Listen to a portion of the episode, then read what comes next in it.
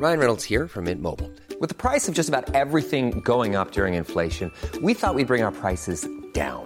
So to help us, we brought in a reverse auctioneer, which is apparently a thing. Mint Mobile unlimited premium wireless. Ready to get 30, 30, bit to get 30, bit to get 20, 20, 20, bit to get 20, 20, bit to get 15, 15, 15, 15 just 15 bucks a month. So, Give it a try at mintmobile.com slash switch. $45 upfront for three months plus taxes and fees. Promo for new customers for limited time. Unlimited more than 40 gigabytes per month. Slows. Full terms at mintmobile.com. Et maintenant, voici les vedettes de notre spectacle. J'aimerais bien qu'on pose nos armes et qu'on discute. Bon, bah lui, il va me prendre la tête. Jack, je veux que vous me dessiniez comme une de vos françaises. Euh non, c'est chouchou, je veux, pas la moche. Zut, rezut et rezut derrière Ah, je vois, monsieur se fout de moi. Monsieur fait d'ironie. Mais où est-ce que vous vous croyez, merde Au cirque? Ben ça, c'est du spectacle. Vous aimez le cinéma Nous non plus. Bonsoir, bonjour à toutes et à tous. Peut-être l'avez-vous noté, en ces premiers jours de printemps, le parfum des pneus cramés supplante les notes primesautières des bourgeons ardents, tandis que le sifflement des matraques étouffe ceux des oisillons insolents. Si la colère vous guette, alors peut-être, comme nous, avez-vous besoin d'un grand bol d'air. Parce que c'est à ça aussi que servent le cinéma, la littérature, le jeu vidéo, l'opéra, les modèles réduits de matériel agricole ou les concours de mythes. Trouver de l'oxygène quand il vient à manquer. À mes côtés cette semaine, Sophie Grèche, directrice de la rédaction de Tricot et Trip, Arthur Sios, secrétaire général du collectif Octogone et Gentillesse, et bien sûr Alexis Roux, palefrenier du groupe Émile et Images. En l'absence de notre grand sénéchal Nicolas Martin, pas tout à fait remis de son stage de spéléologie intime et hyper gamme, je m'efforcerai de sauver les meubles, enfin ce qui reste. Et dites-vous que vous avez quand même bien de la chance, vous vivez dans un pays dans lequel meurtrissure, énucléation et fracture sont dispensées par les forces de l'ordre et ce centrifugent.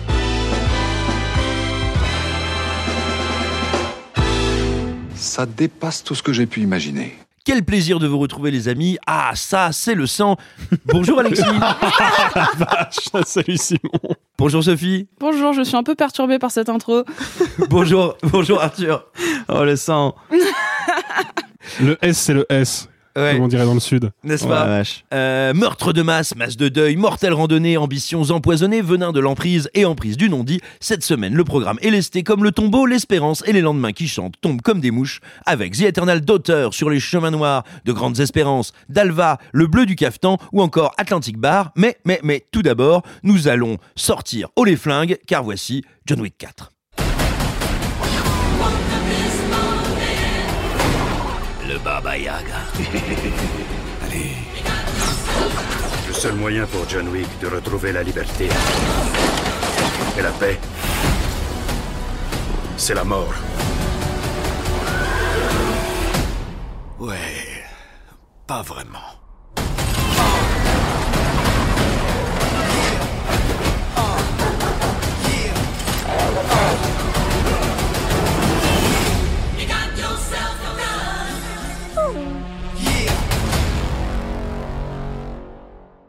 Il n'y a pas que les poubelles qui s'entassent dans les rues de Paris, on y trouve aussi les blockbusters américains. Après Ethan Hunt, c'est au tour de John Wick de faire n'importe quoi sur la place de l'Étoile, à l'occasion du quatrième volet de ses aventures, réalisé par Chad Stahelski, porté par Keanu Reeves, Donnie Yen, Chamir Anderson ou encore Bill Skarsgård. Comme d'habitude, notre droupie assassin fait rien que pas vouloir mourir quand tout le monde veut le faire devenir mort. Alexis, toi qui t'intéresses tout particulièrement au cinéma d'action, euh, ce film qui se voudrait la quintessence du genre et peut-être la synthèse de tout un pan de son histoire, t'a-t-il donné envie d'obtenir ton permis de port d'armes? Alors, c'est compliqué John Wick 4, mais en même temps, c'est une complexité qui était attendue quand on voyait déjà que le troisième opus, qui était avant la sortie du quatrième, le plus généreux en termes de scènes d'action et le plus inventif, était aussi déjà un petit peu boursouflé, un petit peu pâteau en termes d'écriture.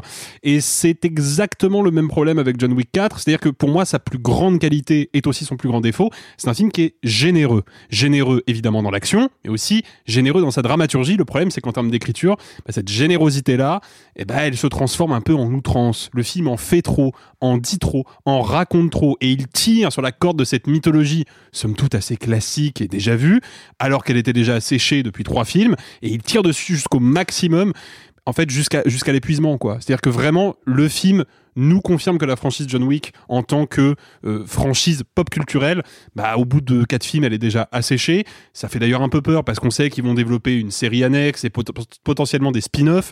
Alors, ça commence à faire beaucoup. Néanmoins, moi, ce qui me séduisait dans le premier, enfin dans les trois premiers, John Wick même d'ailleurs, bah, c'était la démarche qui avait été initiée donc par David Leitch et Chad Stahelski sur le premier film, et puis ensuite Leitch est parti faire ses propres films de son côté, et c'est Stahelski qui a continué, euh, euh, qui a continué l'aventure tout seul. Ah, c'était l'idée de revenir au fondement du cinéma d'action.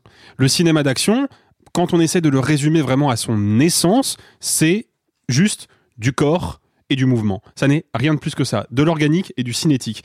Et parce que ces deux gars-là, qu'il faut quand même le rappeler, sont à la base des coordinateurs cascades et des doublures cascades, donc c'est des mecs qui ont l'habitude de travailler les chorégraphies de combat, de travailler les séquences de poursuite, normalement pour d'autres cinéastes, quand ils se sont attaqués à cette franchise-là, à la base c'était parce qu'ils étaient frustrés de voir que des chorégraphies de combat, des cascades qui mettaient des mois et des mois à se planifier et à s'organiser, et ben une fois arrivés sur le banc de montage, étaient complètement salopés parce qu'en fait les studios pour lesquels ils bossaient, la plupart du temps, n'en avaient rien à foutre de leur art. Parce que c'est ça, la cascade, c'est un art.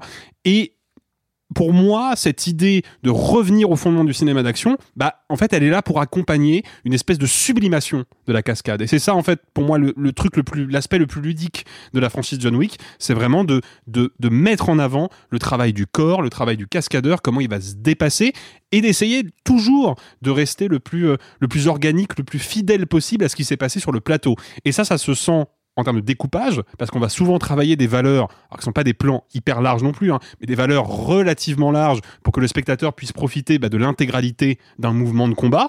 Et puis on va travailler le plan long, c'est-à-dire à, l'échelle du blockbuster quelques secondes en moyenne par plan. Mais oui, sauf que quelques secondes, c'est déjà beaucoup, puisque en général, dans les chorégraphies de John Wick, plutôt dans le filmage des chorégraphies de John Wick, eh ben, on va faire un plan pour une action. Keanu Reeves donne un coup de poing, un plan, il esquive un couteau, un plan, il ramasse un gun par terre, il met un coup de crosse à un mec, un plan. Et cette idée du- d'un montage qui, est presque sur le papier un montage industriel, mais qui en fait permet de préserver euh, l'énergie du tournage du film et son authenticité, bah pour moi, alors j'exagère un peu hein, évidemment, mais on n'est pas très très loin de ce que disait André Bazin il y a longtemps sur l'authenticité au cinéma. Alors lui poussait le potard très très loin en disant que quand on veut montrer une action de manière authentique, il faut pas de montage du tout, c'est-à-dire qu'on fait un plan séquence avec l'intégralité de la scène contenue en une seule prise. Bon, c'est évidemment pas le cas dans John Wick, mais il y a quand même cette idée que je trouve hyper séduisante d'économiser le plus possible le découpage, et ça se sent encore une fois dans ce quatrième opus, qui est mais rempli de, séquences d'action dantesques et d'audace esthétique, notamment un plan qui se veut inspiré en partie par le jeu vidéo Hotline Miami, mais de manière générale par bah, une certaine manière qu'on avait de filmer entre guillemets les jeux vidéo à une époque, c'est-à-dire en vue zénitale, et on va se balader comme ça dans un décor et observer toute une scène d'action euh, sous toutes les coutures. Et je, terminerai mon, argumentaire, en tout cas euh, ce, premier échange euh, sur cet argument, c'est que moi, je, je suis un peu désolé de voir que le cinéma à grand spectacle hollywoodien continue d'avancer en grande partie comme si le jeu vidéo n'existait pas.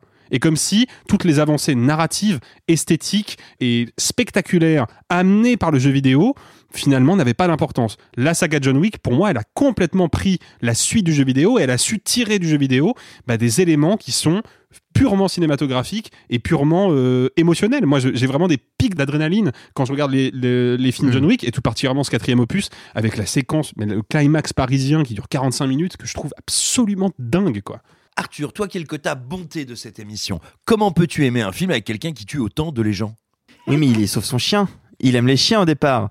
Non, euh, moi, moi, je, je- c'est intéressant ce que disait Alexis. euh, je pense que la quintessence, enfin, tu disais le cinéma d'action au départ, c'est juste des corps et des mouvements. Je pense que malgré tout, il faut aussi un bon scénario. Et le problème de la saga John Wick, depuis déjà le deuxième volet, c'est qu'il y a un moment où les gars sont partis en vrille et se sont dit, euh, bon, clairement ça marche, il faut qu'on étire l'univers. Comment on fait Euh, Bah euh, tiens, il va faire un truc. Donc là, dans le 2, tuer quelqu'un dans un hôtel alors qu'il a pas le droit de le faire, ce qui va permettre de justifier un troisième volet, un quatrième volet et plus. Moi, il y a un moment où le film me perd. Et effectivement, tu l'as dit, c'est un film qui est extrêmement généreux. Il dure 3 heures. Je pense que sur les 3 heures, il y a 2 heures de baston. C'est énorme. Il y a beaucoup de morts, effectivement, tu l'as dit, Simon. Mon, mon, cœur, bon, était mal face à tant de crimes. Euh, pas tant justifié que ça, et encore quoi que. Mais le fait est que, en fait, trop de générosité, parfois, c'est étouffant. Et moi, j'ai eu cette sensation de. J'ai besoin de respirer un petit peu. Genre, c'est cool les séquences de baston, mais genre, laisse-moi un peu euh, respirer. Et le problème, c'est que quand le film respire, bah il bafouille un peu, il raconte pas grand chose. Ou alors il essaie, alors il va épuiser sur du symbole religieux, sur euh, des valeurs. euh, On voit beaucoup de gens qui parlent très sérieusement devant des beaux tableaux. Ouais. alors- C'est- C'est beau, c'est beau, ça. On comprend que c'est des gens très forts et très puissants. non mais et on sent qu'il va aller chercher même dans les thématiques. Alors je sais pas si c'est le western ou le film de samouraï, je sais pas, qu'importe. Tu sens que c'est un film qui est imbibé de plein de trucs, mais que juste à un moment t'as du mal à digérer. Par contre, effectivement, les séquences d'action sont incroyables. Et euh, alors le début au Japon, moi je le trouve vraiment fou. Euh, et ensuite Paris, il y a des trucs qui me plaisent, il y a des trucs qui me plaisent moins, mais ça c'est parce que je suis parisien, donc euh, je vois quand c'est pas vraiment l'Arc de Triomphe ou un appartement de Montmartre, parce que spoiler, ça ne ressemble pas du tout à ça et on le sait. Euh, mais par exemple, euh, moi tu, tu citais, alors en l'occurrence Hotline Miami, je crois que lui en interview il expliquait que c'est un jeu qui s'appelle The Hong Kong Massacre qui l'a inspiré pour la séquence où effectivement la caméra se déplace et va filmer du dessus en point de vue subjet, enfin en top shot. On, dit, on Ouais, Top un- Shot ou Zenital. Ouais. Zénital. Ok. Moi, moi, je l'ai vraiment pris comme une respiration cette séquence-là, parce que tu l'as dit effectivement, en gros, toutes les trois secondes pendant une baston, on change de plan. Il y a un coup de poing, on coupe, ça dure à peu près 1, 2, 3 secondes. Hop, changement d'axe, changement de plan, changement de. Au montage, c'est quand même, même si c'est plus long que d'habitude, ça reste quand même assez cuté. Et là, d'un ce coup, on se prend une espèce de, de plan séquence de 2, 3, 4 minutes, je pourrais pas dire, qui permet de juste réaliser un peu l'ampleur de la chorégraphie parce qu'il faut le dire, il y a un travail de par le passé de Chuck Stad- Stahelski en tant que de, de cascadeur, il y a un travail sur les chorégraphies qui est, fou, qui est fou et, et en fait le côté saccadé des séquences d'action ne le traduit pas. Là au moins on, voit, ok donc là il est passé de tel endroit, puis d'un seul coup il va traverser la porte en bas, puis il va aller à tel endroit, et on voit d'un point de vue purement technique à quel point c'est bien fait et je trouve que pour le spectateur, il y a un jeu qui se joue où là, on se rend compte parce que habituellement, on suit John Wick de très près. Là, on prend du recul et on se dit ah mais attends, là il y en a un qui va arriver d'en haut à gauche, il le voit pas venir. Et puis là, il y a tel truc, mais attends, mais où est-ce qu'il va? Et la caméra, je- moi je l'ai vraiment ressenti comme un jeu, comme une respiration. Moi cette séquence m'a vraiment fait du bien. Euh, ok, alors justement, vous évoquez euh, le spectacle, la puissance de spectacle et sa, géné- sa générosité. C'est un spectacle qui est porté, sinon incarné par Keanu Reeves. Il faut dire que ces jours-ci, Arte diffuse, et il est déjà disponible en replay sur la plateforme euh, numérique d'Arte, un documentaire qui s'intitule Keanu Reeves, Messi Pop, qui est réalisé par l'excellent Julien Dupuis, qu'on vous recommande. Moi, j'aimerais vous poser une question, c'est est-ce que le film va participe encore de consacrer un peu plus Keanu Reeves comme un, un Messi Pop ou est-ce que c'est même plus la peine, c'est déjà fait Qu'en est-il du statut du comédien dans le film et comment le film euh, se sert de lui? Euh, Moi, loin de moi l'idée évidemment de vous donner mon avis, plutôt de le soumettre. J'ai vraiment soumets-toi avis. J'ai j'ai plutôt l'impression, enfin j'ai un peu le sentiment quand je vois le film que euh, Keanu Reeves est, est- est vraiment fatigué, qu'il est plus du tout au niveau des films précédents et j'ai l'impression que le film ne le prend pas tellement en compte en fait. Ah, oh, c'est intéressant. Moi, le ressenti que j'ai eu, c'est qu'il était toujours autant impliqué dans les cascades et dans les bastons, mais que par contre, on a compris qu'effectivement, c'était peut-être pas quelqu'un qui joue bien la comédie et qu'on lui donne de moins en moins de dialogue. On lui dit c'est rigolo ton personnage euh, qui parle pas beaucoup et ben du coup tiens tu vas pas dire plus de une phrase d'affilée. Il- il- il- il- des fois il y a des moments où sa réponse est juste yeah et c'est tout. Alors c'est c'est très drôle. Moi hier la Ça- salle tout le monde a beaucoup rigolé. Ça va avec le, ça va avec le personnage. hein. Je suis d'accord, mais je trouve que là c'est plus appuyé qu'avant. Peut-être que c'est ça traduit justement cette fatigue-là, je sais pas. Par contre, pour avoir vu des interviews de lui, il explique qu'il a passé des mois et des mois entiers à juste à maîtriser le nunchaku, qui est utile sur 15 minutes du film. Donc il est quand même encore vachement impliqué. Faut le dire, il fait une grande partie de ce qui est faisable en, tant en termes de cascade, de baston, de chorégraphie, de passer à travers des fenêtres, de se prendre des, enfin, pas de prendre des voitures. Je pense que ça il le fait pas. Mais il s'investit quand même là-dedans. Et même s'il est fatigué, je trouve que le film euh, le prend pas en compte. Mais en même temps, on le voit pas. Moi, là où je vois cette fatigue, c'est effectivement, je me suis rendu compte. Mais putain, il, sort jamais plus d'une phrase. Il c'est vraiment, il sort une phrase et c'est tout. Bah, dis-toi que Nicolas Cage, à un moment, il a dit euh, J'accepte de jouer dans ce film, mais alors je ne dis rien.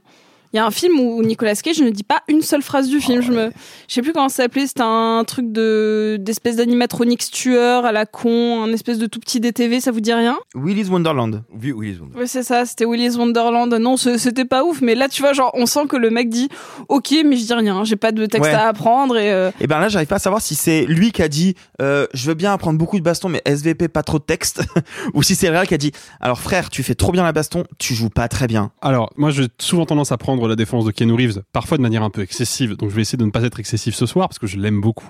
Le fait est que Keanu Reeves, quand on le, il suffit de le voir en, en interview sur les plateaux de télé américains, même dans des, dans des événements très calibrés, comme des talk shows, il n'y a pas plus calibré qu'un talk show américain, quoi. Bah, quand il passe chez Jimmy Kimmel ou chez Jimmy Fallon, dans sa manière de bouger, dans, dans la, dans l'expressivité de son regard, dans sa manière de parler, il est vraiment autre. Ce mec, il est ailleurs, quoi. Ah bah je oui. sais pas où il est, mais il est pas vraiment avec nous, quoi. Et je pense que autant il y a des cinéastes qui ont, compris que ce caractère un peu particulier, ils allaient pouvoir l'utiliser. Et de fait, Keanu Reeves a quand même été, faut le rappeler, dans beaucoup de films très bons, chez Gus Van Sant, exemplairement chez les Wachowskis. Donc c'est un acteur. Gus Van Sant, il y a 25 ans. Tu oui, mais il sait jouer. La, la question n'est pas là. Je pense que, et c'est probablement lié aussi au poids excessif de la dramaturgie dans ce film, c'est que le personnage de John Wick, il est caractérisé depuis le début comme un personnage mutique qui ne laisse pas transparaître ses émotions et qui a souvent tendance à régler une discussion en deux trois mots et basta. C'est un personnage qui est justement dans l'action, dans le physique, dans l'énergie pure. Et l'énergie pure, forcément, elle se passe de dialogue. Sauf que là, j'ai le sentiment que parce que c'est le dernier film et qu'on veut euh, vraiment montrer John Wick dans tout son statut iconique, j'ai l'impression que à l'écriture, ils ont mais suraccentué ce truc-là. Ce qui fait qu'effectivement, sur le tournage, on se retrouve avec un Keanu Reeves qui, de fait, dès qu'il n'est pas en train de se battre, eh ben, est paralysé parce qu'en fait, le personnage est lui-même paralysé dans son Hmm. mutisme, quoi. J'ai l'impression qu'ils ont tellement voulu en faire une espèce de monolithe charismatique qu'ils ont fini par en faire juste un monolithe tout court, quoi. Mais peut-être que le film arrive à un stade de quasi-abstraction où en fait il n'est plus que concept et je me demande si on ne retrouve pas ça, et je vous pose la question bien sûr, dans les personnages secondaires qui ont toujours été pour la saga une manière d'inviter des styles, d'inviter des références en termes de cinéma d'action, Ah bah oui. et d'influence, etc. Ici on a notamment euh, Donnie Yen qui est une légende du cinéma hongkongais, on a euh, également euh, Scott Atkins qui est une légende de l'orthodontie euh, au coude, et, euh, et voilà peut-être peut-être qu'il y a Ken un- Watanabe aussi, ouais. Absolument, et peut-être qu'il y a un mot à dire justement des... euh, Alors, il y a peut-être un mot à dire sur pourquoi Hollywood veut rendre aveugle à chaque fois Donnie Yen. Parce que déjà dans Rogue One c'était le cas, là c'est le cas. Peut-être parce que c'est le seul mec qui, quand il joue un aveugle qui se bat, on a vraiment l'impression que c'est un aveugle qui se bat. C'est Enfin, il y a un truc impressionnant. en termes de, de, de maîtrise Donnie de c'est son impressionnant. corps qui est Ouais. hallucinante, quoi. Et d'intégration- 65 ans, je crois, un truc comme ça. C'est- fou. Non mais l'in- l'intégration du handicap dans ses chorégraphies et la manière dont lui l'interprète Je est crois, que- je vraiment crois que c'est le impressionnant. seul qui sait le faire. hein. Je pense que c'est pour ça, en fait. euh. Mais après, c'est intéressant ce que tu disais, Simon. Il y a, il y a, il y a deux pans. Effectivement, on va aller chercher euh, des, des rôles secondaires pour amener des styles de baston. Là, clairement, euh, c'est, mais c'était déjà un petit peu le cas avant. Mais le wuxia, euh, le, le style de combat du cinéma chinois est vraiment mis à l'avant. Il est tellement mis en avant que je crois qu'il y a même un moment où il y a un club ou un truc qui s'appelle le wuxia. C'est la radio. La station la de radio, ouais, bah la voilà. station de radio qui commente Le clin les d'œil allées et est- venues parisiennes de John Wick s'appelle euh, euh, Radio Wuxia, je crois. Voilà, le euh, clin d'œil est bien lourdingue. Moi, il y a un, un autre truc, qui- enfin, il y a un autre élément que- où je me suis rendu compte de ça aussi, c'était comment John Wick 4 auto-cite euh, la franchise. Euh, la scène dans le club à Berlin, qui est dans le, le deuxième tiers du film, fait clairement référence à une scène de club dans le 3, dans le Colisée, euh, même dans la manière de filmer la lumière, la l'eau, etc. Euh, Il y a quoi d'autre? Attends, je m'étais fait... tout, il y a le chien comme dans le, Le deuxième. chien, ça, c'est le- normal. Le, le- la- on va dire le, le- le moment de voiture kung-fu sur la place de l'Étoile, c'est l'ouverture du deuxième en version plus plus. À part la première baston euh, au Japon, me semble-t-il, toutes les bastons sont euh, un empilement best-of de ce qui a précédé dans la saga. Sans que ce soit forcément négatif, mais c'est juste Sans que ce soit forcément positif. j'y vois une espèce de citation et de truc qui dit, comme l'a dit tout à l'heure Alexis, c'est censé être le dernier, donc on en fait un épisode euh, Somme. somme. Et, et c'est intéressant. Et du coup, dans le somme, on va aussi chercher différents styles de baston. Parce que depuis le début, hein, euh, le style de John Wick, c'est du jujitsu, de l'aïkido et euh, du judo avec quelques branches de juste euh, gros coups de poing dans la gueule et c'est tout. Donc, effectivement, tu sens que là, il y a un espèce de côté somme. Ah, il dure 3 heures. hein. On a le temps d'aller puiser dans plein de styles de, de baston différentes. Pareil, moi, il y a un, un truc. Dans le premier, ce qui était un peu rigolo, c'est que John Wick, à un moment, il a plus de mission. Qu'est-ce qu'il fait avec son arme? Bah, Il balance dans la gueule du gars. C'était un peu son truc signature, c'était rigolo. Dans celui-là, il le fait au moins 20 fois. Au bout du 20e flingue lancé, je suis là. J'ai compris que tu fais référence au fait que c'est un move signature. Je l'ai. Et surtout que le seul move signature qui a un potentiel cinématographique absolument inépuisable n'est pas dans ce film-là. C'est, je crois que c'était dans le deuxième où il a, il a un, un 9 mm, donc un pistolet à main, euh, et il a besoin de le recharger. Et vraiment, il avait, il s'était entraîné pendant des semaines pour lancer le flingue, le récupérer par le canon, Ouais. le recharger d'une main et le, et le relancer pour le récupérer par la crosse. Et il avait fait ça en une seule prise. C'était hyper impressionnant. Mais Et c'est c'est ce truc-là que j'aurais eu envie de voir dans le film pour le coup. Bah, et ça y est pas. Dans le deuxième, tu as même toujours un jeu sur le rechargement. Il fait ça effectivement, et souvent il se sert des ennemis pour recharger, que ce soit avec son Mm. flingue, Mm. il va il va caler euh, entre, il va caler euh, dans, dans le dans un dans un dans une articulation son chargeur et charger le flingue dessus. Il fait à peu près la même chose avec un fusil, tout en tirant sur le type. Euh, dans le deuxième, il y a, il y a tout un oui, il y a tout un motif du rechargement créatif. Après, effectivement, ça appuie, ça va chercher dans la franchise, etc. Il y a encore des moments où le, où le réel me surprend en me disant Ah putain, j'avais pas vu ce move venir. Par exemple, il y a un moment au Japon où il arrive pas à battre un gars et il le soulève. Le, le, pauvre, euh, le pauvre mercenaire japonais se prend une flèche dans le genou qui l'élève et du coup, il peut lui tirer dans la tête et du coup, t'as le corps qui pend. Bref, j'ai vu cette scène, j'ai fait Oh, c'est marrant. Et il y a plusieurs moments comme ça où je me suis dit C'est intéressant de réussir à, fournir quelque chose de nouveau sur un genre qui est quand même surexploité depuis des décennies et des décennies et de toujours réussir à, provoquer des trucs différents. Mais moi, moi, je juste, j'aimerais euh, euh, relever quelque chose dans notre discussion. Ça fait, je pense, bien euh, 10 minutes qu'on parle de John, enfin, de John Wick 4, peut-être même plus, mais on parle surtout des scènes d'action.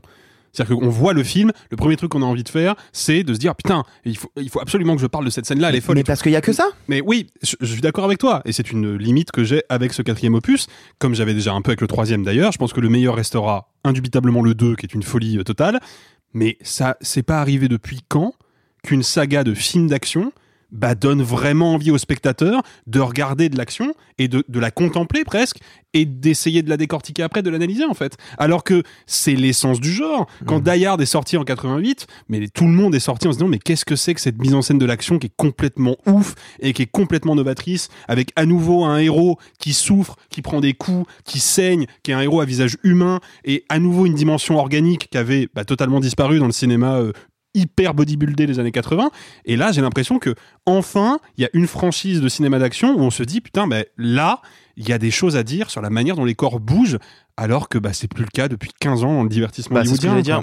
Beaucoup moins populaire, mais euh, The Raid avait un peu ça. Oui, Encore. mais, mais The Raid n'est pas produit à Hollywood. The Raid, c'est un illuminé, euh, c'est un illuminé Oui. irlandais euh, qui a fait son film dans son Oui, coin oui, c'est avec pas un film des. grand public, disons. Bah, c'est oui, c'est ça, c'est moins populaire. Mais alors, peut-être justement, euh, ça peut être l'occasion là d'ouvrir un petit peu la, discussion en se demandant, sachant que le premier John Wick a désormais déjà 9 ans, le duo qui en était à l'origine, David Leitch, euh, Chad Stahelski, même s'ils se sont séparés, s'ils n'ont pas continué ensemble la saga John Wick, ont eu une influence majeure. On peut dire qu'aujourd'hui, c'est eux qui ont fait école, mais également, j'ai envie de dire, leurs équipes de techniciens, de, de cascadeurs, euh, de bastonneurs, qui ont fait bagarre, qui ont fait école à Hollywood. Et très concrètement, ils sont arrivés, on était en queue de comète du règne stylistique de Jason Bourne, et ils ont totalement retourné la table. Euh, Qu'est-ce qui les attend à, vo- à votre avis? Qu'est-ce qu'ils devraient essayer de faire? Euh, Où est-ce qu'on en est? Et est-ce que vous pensez que euh, ce renouveau ou cette manière de repenser le style de la, de la bagarre à Hollywood a, a un avenir particulier? Dans quelle direction? Alors pour David Leitch, je pense qu'on sait déjà un peu. Bah ouais, ce que dire, on a déjà une réponse Voilà, qui est sortie lui, en juillet fait- dernier. Il a fait, il a fait Atomic Blonde déjà. Il a fait Bullet Train. Il a fait Bullet Train et il avait fait une petite escale par la case super-héros avec Deadpool 2 qui était catastrophique. Euh, moi, pour le coup, je trouve que David Leitch me semble moins intéressant que Chad Stahelski, Ouais. même si j'ai plutôt pris mon pied devant Bullet Train. Moi, je dois bien l'avouer, je trouve ça plutôt fun.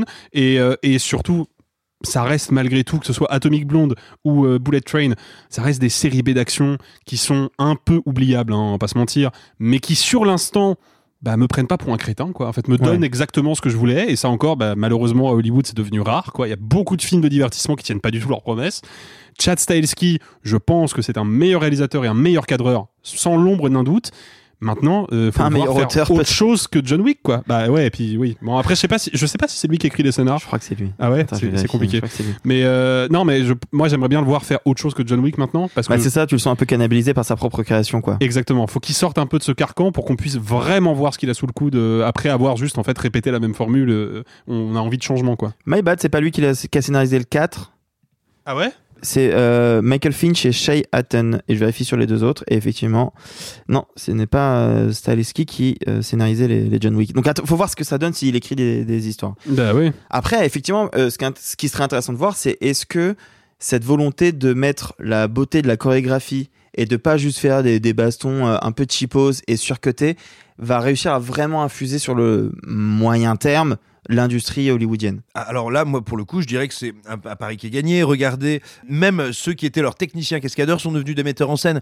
Euh, Tyler Rake, Extraction en anglais, c'est réalisé, c'est produit euh, entre autres, je crois, par eux. C'est réalisé par un de leurs, par un de leurs anciens Tout cascadeurs. Euh, tu regardes le, je suis navré, j'ai oublié le titre du film, mais l'espèce de, de, de, de débilasserie impossible qui est sorti, je crois, l'été dernier ou au printemps dernier avec Jamie Foxx sur Netflix. C'est Ah, aussi leur oh. équipe. Oui, mais regarde le style de combat. C'est leur équipe de cascadeurs et c'est le même type de découpage et de rapport au corps. Ah ouais Je- je- Ah ouais, je pense que vraiment, sur le cinéma de bagarre, euh, ils ont remporté la mise et c'est eux maintenant qui donnent le Euh. Tyler Rake, c'était pas mal du tout d'ailleurs, je trouve. Tyler Rake, Euh, c'était pas mal, ouais. à part le côté White Savior. Euh, ce qui était intéressant, c'est que Chad Stahelski, il a bossé euh, sur Captain America 2. Et je me suis fait la remarque en me disant, Captain America 2, c'est celui qui a les bastons les plus justement proches de John Wick, où t'as le, vraiment le côté hyper euh, charnel de la baston. Euh, vraiment, le, Les chorégraphies suivent exactement la même logique, mais on dirait elles sont pas exactement filmées de la même manière. pas, bah, les frères Russo ne sont pas forcément euh, Cinéastes. Bah, tu- tu- tu- voilà. Mais ce que je veux dire par là, c'est qu'on aurait pu justement penser que ce style de baston, par le succès qu'a eu, parce qu'il faut le dire, euh, Winter Soldier a été un succès populaire, public et critique. Il est considéré comme pour, beaucoup comme l'un des meilleurs Marvel. Il aurait pu infuser dans le reste de, du MCU et ce n'a pas été le cas. faut savoir, faut savoir euh, que parmi les films qui ont motivé David Leitch et Chad Stahelski à passer derrière la caméra et à eux-mêmes cadrer leur cascade, il y a justement Captain America 2. C'est-à-dire Ouais. que les mecs ont vu Captain America 2 probablement en projet équipe et ils se sont dit ok en fait on s'est fait chier comme des rats morts pour faire des chorégraphies qui sont hyper brutales, hyper euh, hyper chiadées, hyper spectaculaires et les gars ont cadré ça n'importe comment, c'est plus possible, faut que ça cesse. C'est une supposition de la part d'Alexis. Il ne sait pas du tout si c'est ce qui s'est vraiment dit Je dans les les ai appelés juste avant, je les ai Je les ai eus en zoom. Non, mais, mais surtout, effectivement, peut-être que ce qui est intéressant, c'est que ce que ça nous dit, c'est qu'aussi brillante soit la chorégraphie, aussi complexe, maligne, inventive, créative, elle n'est jamais rien sans la mise en scène. Et finalement, pour pouvoir avoir l'influence qu'ils ont aujourd'hui, être reconnus comme ils le sont, euh, il a bien fallu qu'ils deviennent metteurs en scène et qu'ils ne restent pas coordinateurs de cascade, sans quoi ils demeuraient toujours à la merci de comment étaient filmés leurs, leurs travaux. Il y a un geste pareil dans, dans, dans ce que tu viens de dire là sur ce respect-là que je trouve assez joli, c'est que alors souvent quand tu tournes un film dans tel pays, tu vas prendre des équipes techniques de ce pays-là. Sachant qu'une grande partie du film serait tournée à Paris et qu'en France on a, il faut le dire, euh, des écoles, des formations de cascadeurs qui sont pas au-dessus de la mêlée, j'irai pas jusque là, mais disons euh, capables d'être plus polyvalents qu'à Hollywood, où par exemple à Hollywood on va être cascadeur que de, voi- de cascade de voiture ou de euh, cascade de pour chuter, pour les chutes, etc. En France, on a des cascadeurs qui peuvent tout faire. Et ben le coordinateur des cascades de John Wick 4, ils étaient deux, mais l'un des deux était français, euh, Laurent Desmagnoff. Et pareil, je trouve que c'est joli de la part d'un cinéaste précédemment coordinateur de cascade d'avoir été chercher quelqu'un sur le territoire et, et pareil de la même manière j'ai été un peu médisant avec euh, la manière dont est traité Paris dans le film, mais il y a des trucs qui me plaisent, moi, quand je le sais, de voir que, par exemple, la personne qui est derrière le micro du DJ, c'est Lucen de Yakuza, donc une artiste belge, en l'occurrence. Mais voilà, que euh, quand il se bat dans les escaliers, on a du Geza Flushstein, on a du Justice, qu'on va aller chercher de la musique française pour accompagner tout ça. Bref, c'est réfléchi, c'est pas juste, en tout cas, euh, de la baston. On va à Paris parce qu'il faut aller à Paris. Euh, non, il y a, y a un peu plus que ça. Et, et le fait d'avoir été chercher euh, Laurent Desmagnoff, coordinateur des cascades, je trouve que ça en fait partie. Bah, juste une petite, petite anecdote en complément de ce que tu viens de dire, euh, Arthur, mais je sais pas si euh, vous autres auditeurs et auditrices avez euh, regardé le documentaire slash making-of euh, Fucking Kassovitz sur le tournage de Babylon AD, tournage absolument cataclysmique, donc je vous conseille le making-of parce que c'est complètement fou à regarder, mais il y a un moment où Kassovitz, pour une séquence d'action, a fait appel à David Bell, qui est le créateur du parcours, qui jouait notamment dans Banlieue 13. qui Et banlieue 13 Ultimatum Et Banlieue 13 Ultimatum Tu l'as dit avec tellement trop d'enthousiasme J'ai juste film un aussi parcours, nul. mais, euh, bah, mais voilà. Pas, pas la même ref. Mais euh, non, mais donc, il a fait venir David Bell sur le plateau avec plusieurs de ses camarades euh, freerunner. Et il y a un moment où dans le dans le making of, on voit le coordinateur cascade général du film qui est américain et qui va voir Kassovitz et David Bell et qui leur dit les gars, je, je- je n'ai jamais vu un truc comme ça de ma vie. À Hollywood, aucun cascadeur n'est capable de faire ce que Mais vous bien faites. sûr. Quoi. Donc il y a effectivement en France un artisanat de la cascade et ça date pas de- de- d'hier parce qu'on a euh, Rémi Julienne et Bien toute sûr. la famille Julienne qui sont des cascadeurs extraordinaires et qui sont toujours en activité aujourd'hui d'ailleurs. Mais alors, et alors, peut-être qu'on va arrêter la discussion parce que c'est peut-être trop anecdotique, mais moi je trouve ça intéressant. On a interviewé en l'occurrence sur Commune Desmagnoff et il m'a raconté en off comment ça se passait. Et en fait, quand t'es coordinateur de cascade, tu dois te, te créer une espèce d'équipe de six six gars, en l'occurrence des hommes, c'était six gars sûrs qui vont être là où que taille. Et ben il a été cherché sur six Français. Et, euh, et les six ont vraiment été trop forts. Et la, et la doublure de John Wick est français. Bref, il y a vraiment un artisanat qui est intéressant et qui est vachement mis en valeur par le film. Bah, il faut bien un moment que toutes ces bastons, ça se traduise par ça aussi, quoi. Cocorico, comme on dit. Et vous Êtes-vous plutôt Magnum de Cordite ou Jéroboam de Villageoise? Eh bien, il vous reste à nous le dire sur tous nos réseaux sociales. RIP Nicolas, bisous bisous le bon goût. eh bien, dites-le nous, mais surtout, surtout, surtout, restez avec nous parce qu'on va discuter d'une autre, d'une autre enseigne de la pop culture industrialisée contemporaine, pas de John Wick, mais de Marvel. Marvel qui est en plein trouble quelques mois après le retour de son ancien grand boss et visionnaire Bob Iger. Il se trouve qu'un des membres éminent de, des Marvel Studios vient de se faire dégager. Oui, effectivement, on a appris il y a quelques jours que Victoria Alonso euh, a été, alors, est partie du studio, puis on a appris que selon des sources internes, elle aurait été virée. Euh, Victoria Alonso, c'est une une dame qui est arrivée euh, très très vite chez Marvel euh, en 2006 et puis qui a rejoint, qui est devenue une des membres les plus importantes de l'organisation de Marvel Studios, qui s'occupait à l'heure où elle a été virée avec des grosses guillemets de, des tournages de la post-production et de tout ce qui concerne les VFX, les effets spéciaux et l'animation. Euh, c'est un départ qui est intéressant pour plein d'égards. Premièrement, Victoria Alonso était, et il faut le souligner, une femme racisée, euh, gay, et qui a été une des plus grandes défenseuses de la représentation au sein de Marvel. À un moment où il faut pas l'oublier, il y a eu un moment où chez Disney c'était euh, Don't Say Gay, euh, et il fallait pas mentionner quoi que ce soit. Elle a milité, elle l'a dit ouvertement près de tous, et elle a été la porte-parole de quelque chose d'important. Alonso, c'est aussi quelqu'un qui a essayé d'insuffler quelque chose et qui l'apprend pour, il faut pas se mentir, l'échec d'Ant-Man, qui n'est pas que l'échec d'Ant-Man, qui est la résultante de ce qui s'est passé ces deux, trois dernières années. Pourquoi? On la porte responsable de ce que j'ai dit, donc la post-production, une fois que le tournage est fini, qu'on doit attaquer le montage et les effets spéciaux. Or, il s'est passé un petit truc en 2021, c'est l'arrivée de Disney+. L'arrivée de Disney+, a fait que Marvel ne sortait plus quatre films par année, enfin plus avec des grosses guillemets, mais sortait aussi des séries. Donc, une production deux fois plus conséquente, mais avec des équipes qui sont plus ou moins les mêmes. Et elle, en tant que responsable des effets spéciaux, bah forcément, on l'a mis un peu comme étant... Alors, c'est assez intéressant sur Reddit, il y a plein de gens qui ont donné des avis différents. Pour certains euh, artistes d'effets spéciaux, c'était un tyran qui pouvait ne plus te recruter si jamais tu osais ouvrir ta bouche et pour d'autres c'était au contraire un bouclier quelqu'un qui face à la pression pouvait essayer de protéger les gens le fait est que on le sait ça a été un vrai problème. Il suffit de regarder les effets spéciaux de la plupart des séries Disney Plus ou des derniers films Marvel pour se voir que bah ça a été bâclé, c'est un horrible terme, mais disons qu'il n'y a pas eu le temps, l'argent et les équipes euh, nécessaires pour faire un film de cet acabit-là. Quelles sont les conséquences directes de, des échecs euh, de Ant-Man? Bah déjà, euh, Bob Iger, il a donc Bob Iger revient parce qu'il faut pas oublier que c'est l'ancien CEO, l'ancien PDG de Disney qui est revenu il y a pas longtemps. Bref. Bob Iger revient, il annonce qu'il y aura finalement moins de séries en 2023 et que certaines séries qui étaient annoncées en 2023 sortiront en 2024 comme pour alléger la production. Et l'une des premières choses qu'on fait, c'est qu'il faut trouver un bouc émissaire. Alors, on saura jamais vraiment bien ce qui s'est passé. Si ce n'est que Variety a sorti une, une, enquête où il y a plusieurs personnes qui ont témoigné.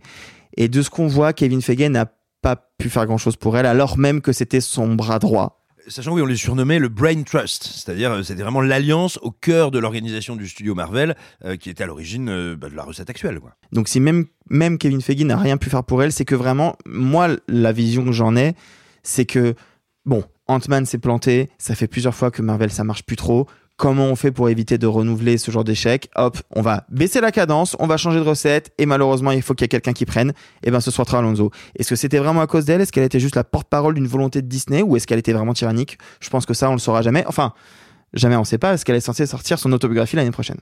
Du nouveau pour nos amis d'outre-qui-20e, la Batavia L'heure est venue de parler de The Eternal Daughter. Réalisatrice très appréciée par tout un pan de la critique internationale et venue tardivement au cinéma, Johanna Hogg sort en France son sixième film. Alors que le Centre Pompidou lui consacre une rétrospective justement ces jours-ci. Dans The Eternal Daughter, elle plonge Tilda Swinton dans les alcôves brumeuses d'un hôtel isolé. La comédienne interprète une mère et sa fille, réunies le temps d'un séjour mélancolique et funèbre. Mais les apparences sont trompeuses et on se demande bientôt qui est qui, qui est quoi et dans quelle étagère. That's a time when memories flood back. And I suppose it is a way of staying in touch. Hello?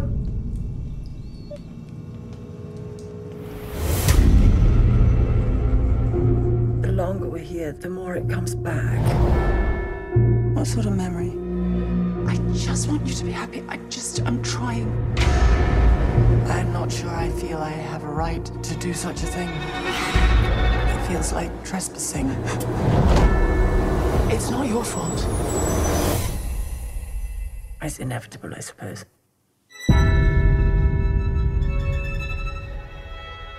Happy birthday, Mum. To us.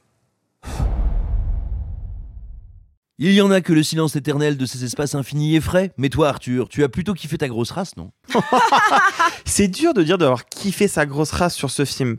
Ce qui est sûr, c'est que moi, c'est un film que j'attendais beaucoup parce que j'avais adoré ces deux derniers films qui étaient sortis en même temps l'année- il y a, il y a l'année l'année dernière, déjà. ouais. De souvenirs et de Et souvenirs, souvenirs partout. partout.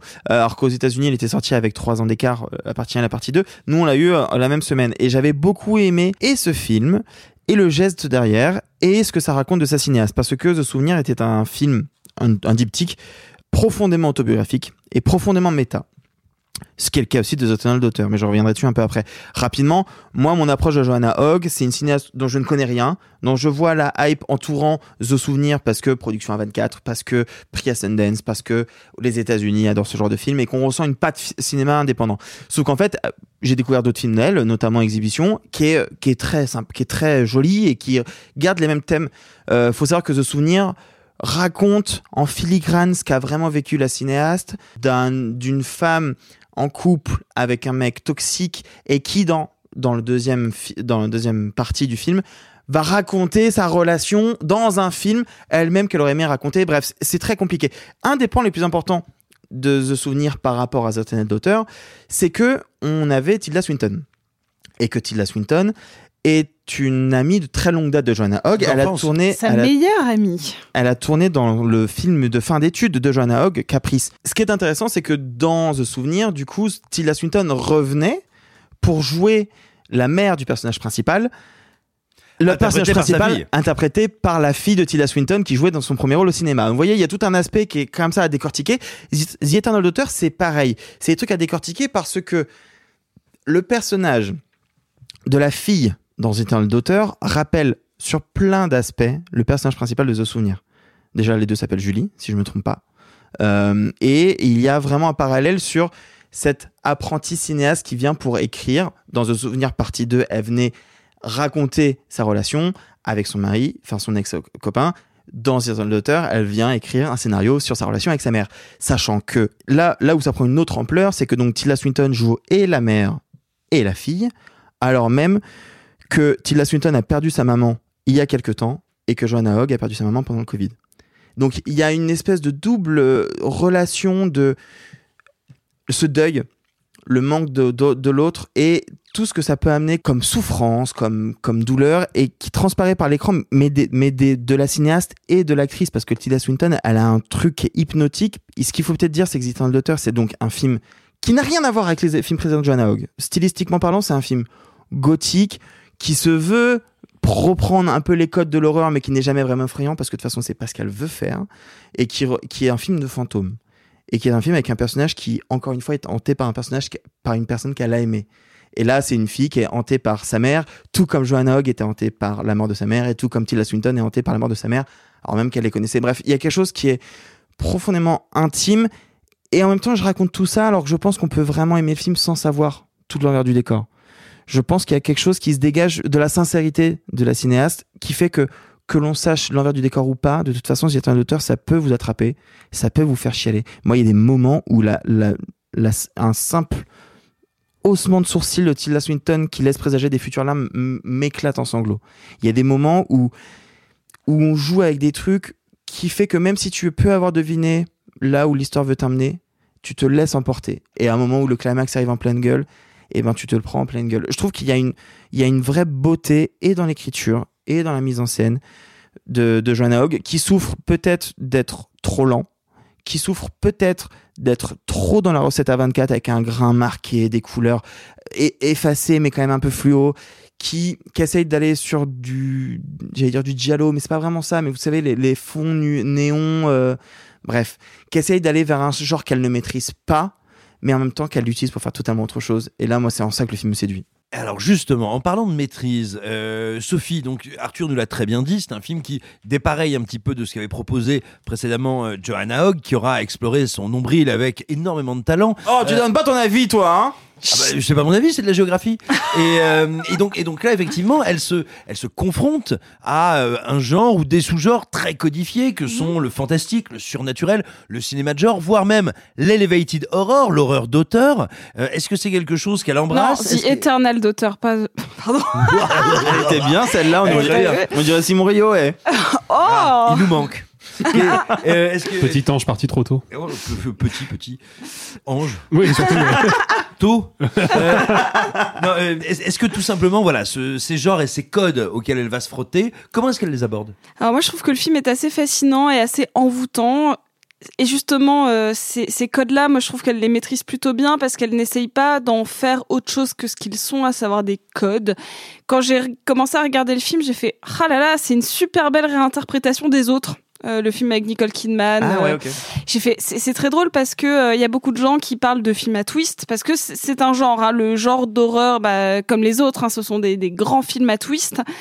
Et, et en fait, pour moi, elle utilise suffisamment euh, ces codifications euh, narratives et visuelles là pour que ce ne soit plus un twist. Pour moi, elle l'a déjoué parce que si on comprend pas le film dès le début. Euh, c'est qu'on n'a pas euh, assez euh, alors c'est pas un reproche hein, mais c'est qu'on n'a pas été assez baigné dans ces films là enfin en tout cas c'est quelque chose d'un peu daté cas, donc. ah pardon je suis désolée Non, non, mais c'est pas. Non, mais c'est intéressant de voir que moi, justement, je me le suis pris en pleine poire. Parce que je me suis laissé berner par le truc et que toi, tu l'as vu dès le début. Ah bah oui, pour, pour moi justement c'était un anti-twist et c'est ça qui fait la, forme du- la force du film. Et donc du coup, euh, même si on voit le twist comme un twist, euh, on, on le savoure quand même. Euh, donc moi ce que, ce que j'aime formellement, c'est qu'elle elle sait utiliser euh, tout ce qui est sombre. C'est peut-être bête, hein, mais elle joue beaucoup sur euh, sur l'horreur discrète. C'est pas un film d'horreur du tout, mais par contre, elle utilise le grain de l'image pour euh, pour pour cacher des choses, pour euh, euh, moi il y a pas- il y a pas mal de moments où euh, donc euh, euh, Tilda Swinton, le personnage jeune, celui de Julie, euh, erre dans les couloirs, dans le dans le jardin, en promenant son chien, enfin le chien de sa mère, et où en fait elle a, suffisamment bien joué sur la lumière pour que quand un personnage apparaît, il devient lui-même fantomatique de même euh, s'il n'en est pas un. Et moi c'est quelque chose qui m'a plutôt perdu qui m'a plutôt séduite. Et hum, on on n'a pas vraiment euh, euh, parlé de la prémisse du film qui est juste ce euh, bah, en fait, c'est pour ça que ça me rappelle les autres, mais ça me rappelle aussi Les Innocents, le, le film qui a donné les adaptations de Shyamalan, donc c'est-à-dire ce genre de lieu hanté euh, où on arrive par un chemin qu'on ne connaît pas, une espèce d'allée un peu euh, euh, brumeuse. On a presque les codes de la Hammer. Hein. C'est On est dans le brouillard, ça. dans la brume, il y a une grande maison gothique qui apparaît. C'est ça, on arrive Ah, la et machine là, à brume, elle a dû euh, forcer là sur le. Et, et moi, je trouve, enfin, c'est toujours un effet qui me plaît parce que du coup, on est, euh, on est perdu, on sait pas. Au, au début, on se demande même quelle année on est, hein, parce que Mhm. c'est, euh, il y, a, il y a toujours plein de détails. Le film fait très vieillot, mais dans son, dans, dans, dans sa narration. Euh, mais quand on arrive, moi, quand je vois que la nana elle est sur son ordi et qu'elle a du wifi, euh, enfin, j'étais un petit peu décontenancée parce que comme c'est une bâtisse euh, très ancienne, on se dit est-ce qu'on est dans les années 60, déjà Mhm. dans une vieille bâtisse? Enfin, moi, il y a pas mal de, de codes qui, qui m'intriguent et, euh, et on se retrouve. Moi, c'est c'est ça que j'aime beaucoup dans le film, avec pas mal d'absurdités du quotidien, alors qu'on est même dans un film contemplatif sur le deuil. Moi, j'adore. C'est c'est le premier truc qui m'a happé, c'est quand elle arrive voir la secrétaire, qui regarde un bout de papier et on se dit, ok, elle a pas sa réservation alors que l'hôtel est plein. Enfin, le, le tout, il y a toutes les pièces. les- En fait, l'hôtel est vide. Et pourtant, elle cherche sa réservation, elle n'arrive pas à lui trouver une chambre. Déjà, on est sur un truc qui cloche, on est sur un truc qui grince un peu. On sait pas trop où on va. Ça fait un peu conte, ça fait un peu conte fantastique. On pourrait le raconter avec une voix un peu grave en disant. C'était brumeux, ils sont arrivés, elles sont arrivées à l'hôtel, et là une secrétaire un peu étrange cherchant sur son ordinateur une réservation qui peut-être n'existe pas. Et en fait moi c'est ça qui m'a plu, c'est cette espèce de, de narration un peu envolée. Et ce que ça raconte, parce que tu l'as très bien dit Arthur, c'est vraiment un film sur le deuil, et, et pas juste sur le deuil d'une personne, parce que pourquoi il y a entre guillemets deux Tilda Swinton, c'est vraiment euh, une, une conversation à soi-même, sans, sans rien divulguer. C'est une conversation de soi-même avec l'image qu'on a d'une mère ou l'image qu'on a de la maternité ou de l'image qu'on a euh, du personnage qu'on a créé de sa mère ou de Ouais. son père ou en tout cas d'un parent. Moi, c'est ça qui me qui me fascine. J'aime aussi la manière euh, dont le découpage va. En fait, on peut se dire oui, bah c'est deux, deux c'est c'est deux fois la même actrice, donc c'est compliqué en termes de technique de filmer. euh, Enfin, c'est compliqué. Ça demande un petit peu de Non, mais ça pourrait faire de la technique CGI de scinder l'écran 2, alors que là, c'est du champ contre champ permanent. Et pour moi, c'est signifiant qu'il y ait du chant contre chant parce que euh, elle est ces deux parties d'elle-même. En fait, elle est la partie qui a envie de comprendre sa mère. Et, et donc, du coup, on peut jamais les avoir sur le même plan puisqu'elle ne peut techniquement pas se comprendre vu qu'elle parle à un souvenir. Et donc là, on revient sur le titre de l'ancien film. Moi, c'est un film qui me, qui, qui me, il est loin d'être parfait parce que je le trouve, moi, pour le coup, le truc de, euh, je suis une réalisatrice qui vient écrire, j'ai pas vu de souvenir. Je me dis, oui, c'est un peu cliché. Bah, comme cette histoire, techniquement, elle est un peu cliché, mais je trouve que ce que ça raconte, j'a- j'a- j'adore les films sur le deuil. Je trouve que c'est souvent euh, ce qu'il y a de plus euh, de plus enclin à créer de la de la projection de la part du spectateur parce que c'est quelque chose de commun à tous malheureusement. Et, et là, en fait, j'aime juste qu'elle aime qu'elle veuille que le personnage de Julie veuille se rapprocher de la projection qu'elle avait de sa mère et pire de ce que sa mère projetait d'elle. Et c'est là que le film est assez subtil en termes juste de psychologie. Je sais qu'on va lui reprocher, surtout dans les prochaines minutes, que ce soit euh, un film lourdeau, pas écrit de manière subtile. Euh, moi, au contraire, je- tes critiques, Alexandre Moi, je donne pas mon avis. vous êtes pas gentil et vous, bref. je Mais ils ont pas de cœur surtout. Mais Bah, c'est ce que j'allais, c'est ce que longtemps. j'allais dire. Ouais, bah, mais... moi, il faut bien de la place pour ranger des trucs. Hein. Oui, bah on sait, on sait. Donc voilà, moi c'est un pour l'instant euh, bon, je sais qu'on est que euh, fin mars, c'est largement dans le dans le top 10 de- des meilleurs Ah ouais bah, de ce que j'ai vu pour l'instant, euh, bien. c'est c'est dans le top 10 Mais hein. Sophie, faut euh. vraiment que tu vois ce souvenir, tu vas adorer toi. Mais bien sûr, je sais que je vais Mais adorer. Vraiment plus encore que celui-là. Ah mais j'en doute pas parce que je trouve que c'est un film qui a plein de défauts. Hein. Je, suis euh, je suis d'accord pour dire que c'est un film parfaitement imparfait. Euh, mais c'est ça qui me plaît aussi parce que bah, je le dis souvent que j'adore les films imparfaits parce que j'aime quand ils sont imparfaits quand on montre de la de la faiblesse parce que le sujet est trop fort pour la Ouais. personne qui le réalise. Et là, je sens qu'elle a pas envie de toucher soit au, à la matérialisation de la maman de Tilda Swinton, soit de sa propre maman à elle. Du coup, elle va un peu compiler euh, tout ce qu'on peut projeter de l'image maternelle, à la fois douce, à la fois un peu piquante, le vieillissement qu'on c'est un peu des clichés de cinéma et c'est pas grave parce que je le sens encore une fois sincère comme tu l'as Mhm. dit. Et, et donc moi après toute l'imagerie gothique et 24 euh, évidemment que c'est ta- c'est targeté pour moi. Enfin c'est à dire qu'il y a un moment euh, je, je sais même pas dire la dernière fois que j'ai pas aimé un film A24 enfin il y en a un mais euh, grosso modo c'est toujours un sans faute de mon côté. Alors oui, effectivement, Sophie, tu nous parlais du chant contre chant.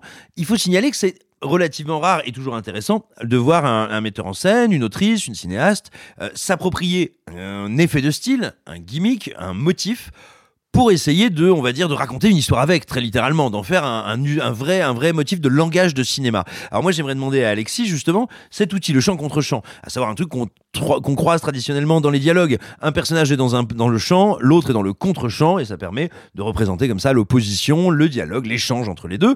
Bah là, c'est vraiment un des principes actifs du film. J'aimerais savoir, toi, qu'est-ce que tu en as pensé Qu'est-ce que tu as pensé de son utilisation? Bah, le truc, c'est qu'à la différence de Sophie, moi, j'ai pas du tout trouvé euh, ni le chant contre chant précisément, ni le film dans sa globalité euh, particulièrement signifiant ou intéressant, parce que pour moi, il y a un gros problème dans ce film et qui est, je pense, moins le problème du film que le problème de son actrice. C'est que moi, j'ai vraiment trouvé Tilda Swinton exaspérante, et j'ai été le premier à être euh, étonné par ça parce que c'est une actrice que j'aime énormément et que d'habitude je prends beaucoup de plaisir. Tilda voir, viens euh, attaquer Alexis tout de suite oui, parce que Sophie a nommé son chat en référence à Tilda Swinton, évidemment. Euh, mais Elle a à peu près le même regard. à, peu de choses, à peu de choses près.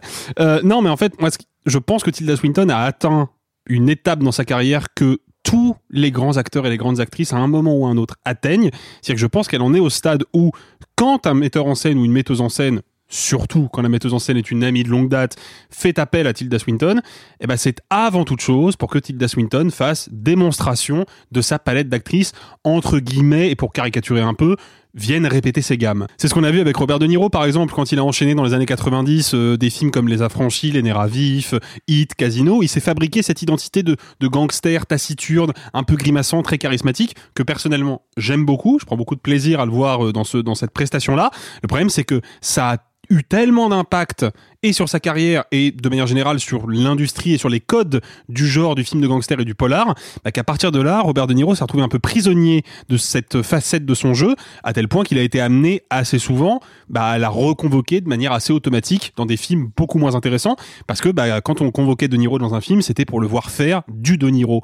Et là, j'ai l'impression que Tilda Swinton, elle est venue faire du Tilda Swinton. Et du coup, cette, distance qui s'instaure entre moi et le personnage et du coup entre moi et le film fait que le chant contre chant ne m'a jamais semblé être particulièrement signifiant dans le film. Moi, j'ai vu avant tout, et je suis désolé, c'est un peu cynique, mais j'ai vu avant tout l'aspect très pragmatique du tournage, qui est, bah, j'ai deux personnages joués par la même personne. Comment je peux faire pour, au montage, donner l'impression que ces deux personnages ont chacun leur existence concrète? Et bah, en faisant un champ contre champ, qui est pour moi la manière la plus, entre guillemets, simpliste d'aborder ce problème. Et le souci, et c'est ce qui m'a conforté malheureusement dans mon, euh, dans mon sentiment, c'est que de manière plus générale que ça, je trouve que le film est de toute façon super simpliste.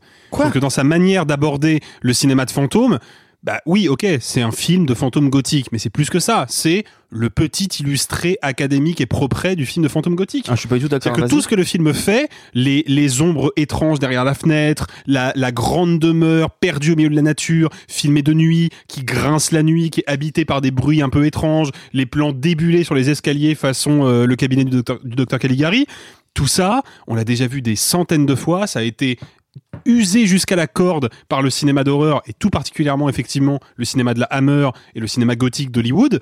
Donc moi je vois ça sur un écran, bah ok j'ai juste l'impression de voir un exercice de style que je trouve personnellement un peu vain et qui en plus ne va pas plus loin que l'image la plus euh, superficielle et la plus évidente de son genre quoi. Bah, à, à la différence près que justement, comme on l'a dit, ce n'est pas un film d'horreur.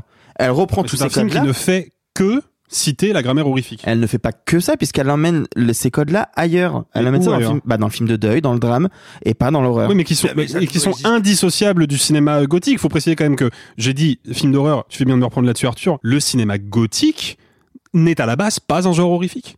De- le roman gothique n'est pas nécessairement, en tout cas, n'est Ouais, pas nécessairement un genre horrifique. Donc Rebecca Hitchcock n'est pas à proprement parler un film horrifique. voilà, bah c'est un Et film qui fait pas peur d'ailleurs. hanté, d'histoire d'amour hanté. Mais alors, moi, la, la question que je voudrais vous poser à tous les trois, euh, et je suis assez curieux de vous entendre là-dessus, est-ce qu'on est face à une réalisatrice qui ne comprend pas les règles du genre et qui donc ne sait pas du tout les investir, ou qui au contraire essaye de les subvertir et de les détourner? Pour moi, elle s'en sert et elle s'en sert un petit peu de la manière dont l'avait fait euh, Flanagan, hein, que j'ai cité, pour l'amener ailleurs. Enfin, moi, c'est la première fois que je revoyais une. euh, Enfin, Flanagan, il a, il a. Pour le coup, il s'est servi euh, de références très précises pour amener ça dans le dans le côté sériel. C'est un truc qu'on n'avait jamais vu de cette manière-là, sur le côté vraiment euh, gothique, dramatique, euh, larmoyant, euh, à la fois fresque familiale. Et donc, il a pris des codes, des, il a pris des codes, euh, notamment euh, de DA, stylistique, de costumes, de mouvements de caméra du cinéma gothique pour l'amener dans une série de genre drama. Euh, là, pour moi, jo Johanna Hogg, elle va prendre ces codes et notamment euh, ces codes de lumière, particulièrement, on a parlé de la fumée et tout ça, pour l'amener sur un truc qui n'est jamais effrayant et qui, pour, en fait, on va dire qu'elle a fait de la métaphore, elle a, voilà, elle a créé une métaphore émotionnelle à partir euh, de ces codes gothiques. C'est-à-dire que pour elle, qu'est-ce que ça raconte? En tout cas, c'est comme ça que je l'ai compris. C'est que ce côté euh, hanté vieillot, c'est cette espèce de poussière qui vient s'installer sur ton âme au moment du deuil. C'est peut-être très basique, hein, peut-être que Alexis a, a d'une certaine manière raison de dire que c'est euh, c'est assez, euh, tu dis quoi, classique, euh, simpliste? Pour moi, c'est académique. académique, ok si tu veux, parce que c'est des poncifs, c'est des clichés. Mais pour moi, comme elle vient toucher à quelque chose de sincère, qui vient du cœur, moi, du coup, l'émotion est palpable. Donc moi, ça me gêne pas qu'elle le transpose. Et puis tu vois, on parle d'un hôtel hanté, d'une figure, euh, un grand manoir comme ça. On aurait, on pourrait penser de manière assez simpliste à Shining, par exemple, par rapport au, je sais pas, à la moquette, euh, qu'importe. Moi, c'est un film qui m'a beaucoup plus fait penser à l'année dernière à Marianne Bad, dont on a parlé quand on a fait l'épisode sur Hiroshima mon amour. Sur le côté, on est dans un hôtel, mais l'hôtel, en fait, c'est pas l'hôtel le, cœur du truc. L'hôtel n'est qu'un décor. Et, d'ailleurs, un décor qui est quand même, moi, je trouve, hyper bien filmé avec euh, Joanna Hogg au départ c'est une photo elle, elle est aussi photographe. Donc elle prend des photos de ses décors avant d'aller sur le tournage. Et ça se voit qu'elle s'imprègne de ses décors. La manière de les filmer je- moi je trouve qu'il y a des cadres que je trouve fous. Mais bref le sujet c'est pas le manoir dans le dans le cinéma gothique trompe- dites-moi si je me trompe hein, mais pour moi dans le cinéma d'horreur l'endroit hanté est un personnage à part pour Oui, moi mais c'est très différent dans Josiane, 45 ans, secrétaire à infuser. non ça, c'est juste pour le placer faire plaisir à Nico alors là vraiment HS Nico, si tu nous regardes. Mais tu vois ce que je veux dire? Pour moi, dans le cinéma gothique, justement, ce lieu hanté est quasiment un personnage à part. Or, là, le manoir n'est que le, le vaisseau du deuil. C'est la manifestation du deuil et je te rejoins là-dessus parce que la fin répond à cette question. Chaque personnage qui rentre dans ce manoir, en fait, fait une projection de ses propres peines. Et le film répond à ça à la fin parce que pour moi, on voit un personnage qui est dans la même démarche que euh, le personnage de Julie, euh, qui, qui arrive de la même manière avec une personne en fauteuil roulant et qui pour lui n'a pas du tout cette espèce d'ambiance gothique puisqu'on n'a plus de fumée, on n'a plus rien. Et je pense que chaque personne qui va dans ce lieu, qui pour moi n'est pas un lieu hanté mais un lieu mystique pour permettre aux gens de communiquer d'une certaine manière, comme presque un jeu. Moi, de révélateur. en fait. moi, je l'ai vécu comme un comme un endroit de jeu de rôle. C'est très c'est très bizarre, mais moi je l'ai vécu comme ça. Pour moi, il y a pas de fantastique du tout, du tout, du tout, du tout dedans. Alors, alors, ce que tu dis est intéressant et, et justement, j'aimerais t'aiguiller si, si tu as quelque chose à en dire, si c'est un thème qui t'intéresse ou si quiconque veut intervenir là-dessus. Parce que moi, pour le coup, qui, et je ne vous donne évidemment pas mon avis par là, mais Non. euh, je suis un petit peu sceptique sur le film. Néanmoins, il y a quelque chose que je trouve intéressant, une piste qui, euh, qui me titille un chouïa. Ce sont les personnages secondaires. Ils sont pas nombreux. Mais ils sont toujours caractérisés de manière très singulière, très particulière, interprétés aussi euh, de manière assez peu courante, euh, assez peu, inattendue, je trouve. Est-ce que, est-ce que vous, ces personnages secondaires, vous ont intéressé? Est-ce qu'ils vous semblent porteurs de sens euh, Ou est-ce qu'ils ne sont finalement que euh, l'apax de que le film tente de développer? Moi, je les trouve vraiment plats, quoi. Mais, mais en fait, non, mais je suis. je suis- Non, mais je suis- Moi aussi, c'est juste pour dire apax. C'est le mot de la semaine. C'est le mot de la semaine, Apax Oh, Ding, bravo. ding. Est-ce que tu peux C'est nous quoi expliquer ce que ça veut dire après Alors, c'est la magnifique. Je vais vous le dire très rapidement parce qu'il y a plein de nuances. En fait, c'est un néologisme qui apparaît au XVIIe siècle, euh, en général dans euh, l'analyse littéraire, euh, qui est une- un néologisme détourné du grec. En fait, un- l'apax, c'est la manifestation d'un phénomène ou d'un caractère unique, donc dans une situation donnée ou chez une personne. Et initialement, euh, voilà, d'une propriété particulière langagière. Et puis, ça va, ça va comme ça s'élargir un petit peu jusqu'à devenir le mot extrêmement courant que c'est aujourd'hui. Non, Ok. mais- Bah oui, de- aujourd'hui, euh, quand les femmes ont leur agnagna, elles mettent des apax. Waouh, et le mot ragnagna est fou.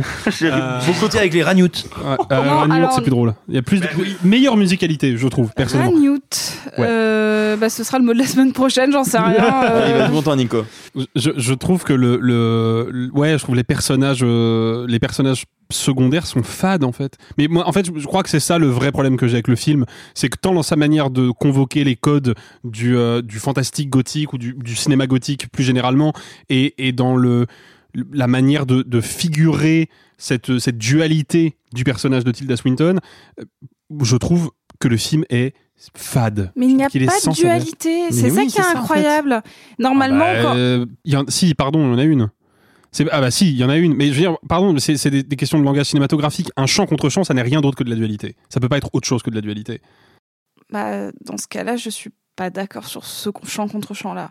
Ok, mais Je, je veux bien que ce soit alors dualité pas dans le sens où elles sont juste deux, mais pour moi il n'y a pas de il n'y a pas de combat dans ce film. La dualité n'est ni verbale ni euh, ni même filmique. Elle n'est pas conflictuelle. En Elle n'est pas conflictuelle du tout. ah non, bien sûr. Mais mais une dualité n'est pas obligatoirement conflictuelle. Hum, Ah bah non, mais de fait, elle est, de fait, elle est duel.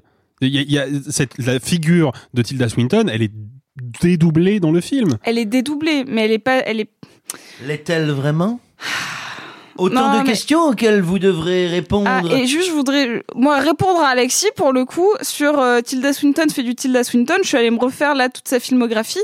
Ça fait bien dix ans que les seuls moments où on, la voit euh, répéter les mêmes rôles, c'est quand elle est avec les mêmes réalisateurs. C'est-à-dire que euh, quand elle est euh, chez Wes Anderson, en effet, elle a une caractérisation euh, Wes Anderson. Là, quand on l'a vue chez George Miller, c'était complètement différent. Quand elle est chez Marvel, parce qu'elle y est passée, pareil, caractérisation radicalement différente. Quand elle est chez Guadagnino, il lui fait pas faire les mêmes rôles parce que Amore, c'est pas Suspiria. Mais Amoré, c'est il y a combien de, y a combien de temps? Euh, c'est 2009, 2010, quelque chose comme ça.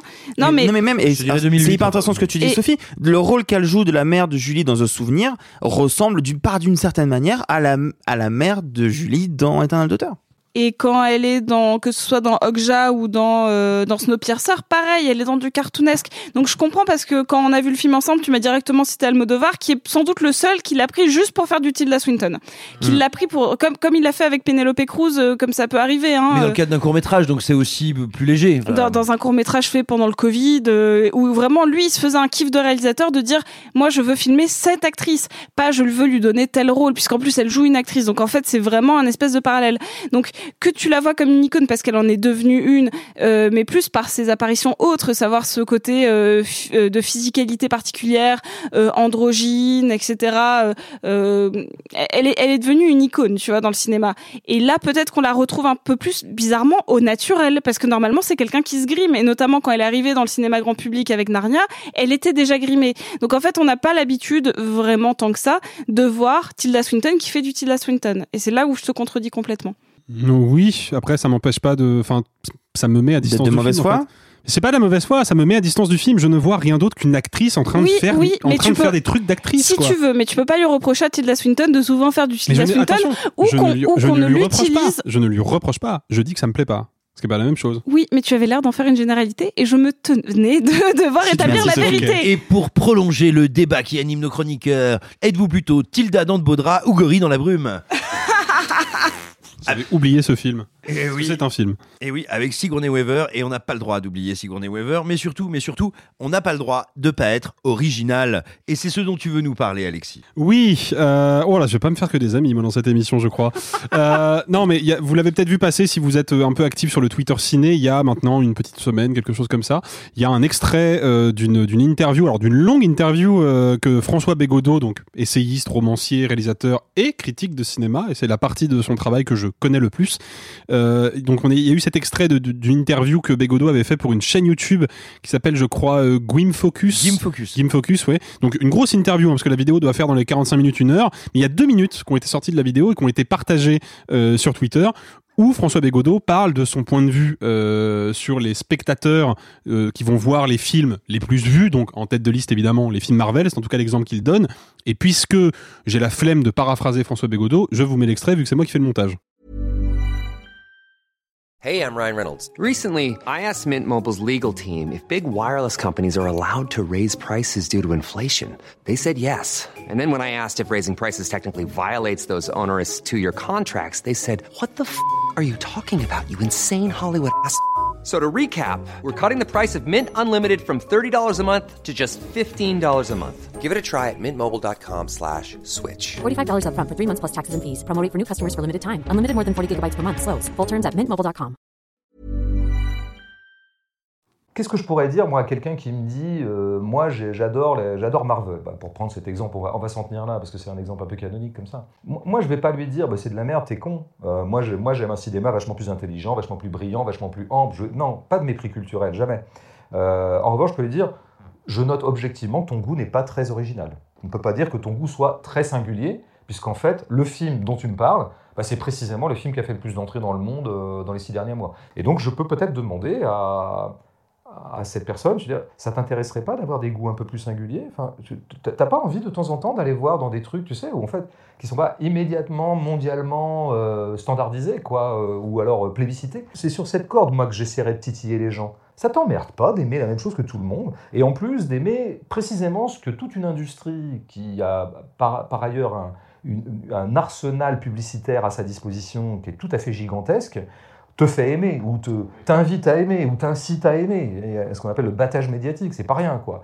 Bon, est-ce que tu n'aurais pas envie de te singulariser un petit peu, quoi Voilà. Pour, et moi, bah, si tu veux, j'ai deux, trois noms à te proposer. Alors, euh, rassure-toi, là, on ne pourra pas te soupçonner d'être euh, banal et d'être une espèce de petit rat de laboratoire à qui on fait faire à peu près ce qu'on veut, parce que je vais te proposer un film de Rabat Hammer-Zemeh, je vais te proposer un film de Sophie Le Tourneur, je vais te proposer un film de Nadège Trebal, euh, pour parler que de français. Te proposer un film de Pietro Marcello. Tu vas voir, là, euh, tu seras tranquille hein, dans ton goût, euh, et il faudra que tu apprennes à être autosuffisant dans ton propre goût. Bon, ça, c'est la, première chose qui- qu'il faut dire, ça dépend de l'exigence qu'on a par rapport à soi-même, en fait.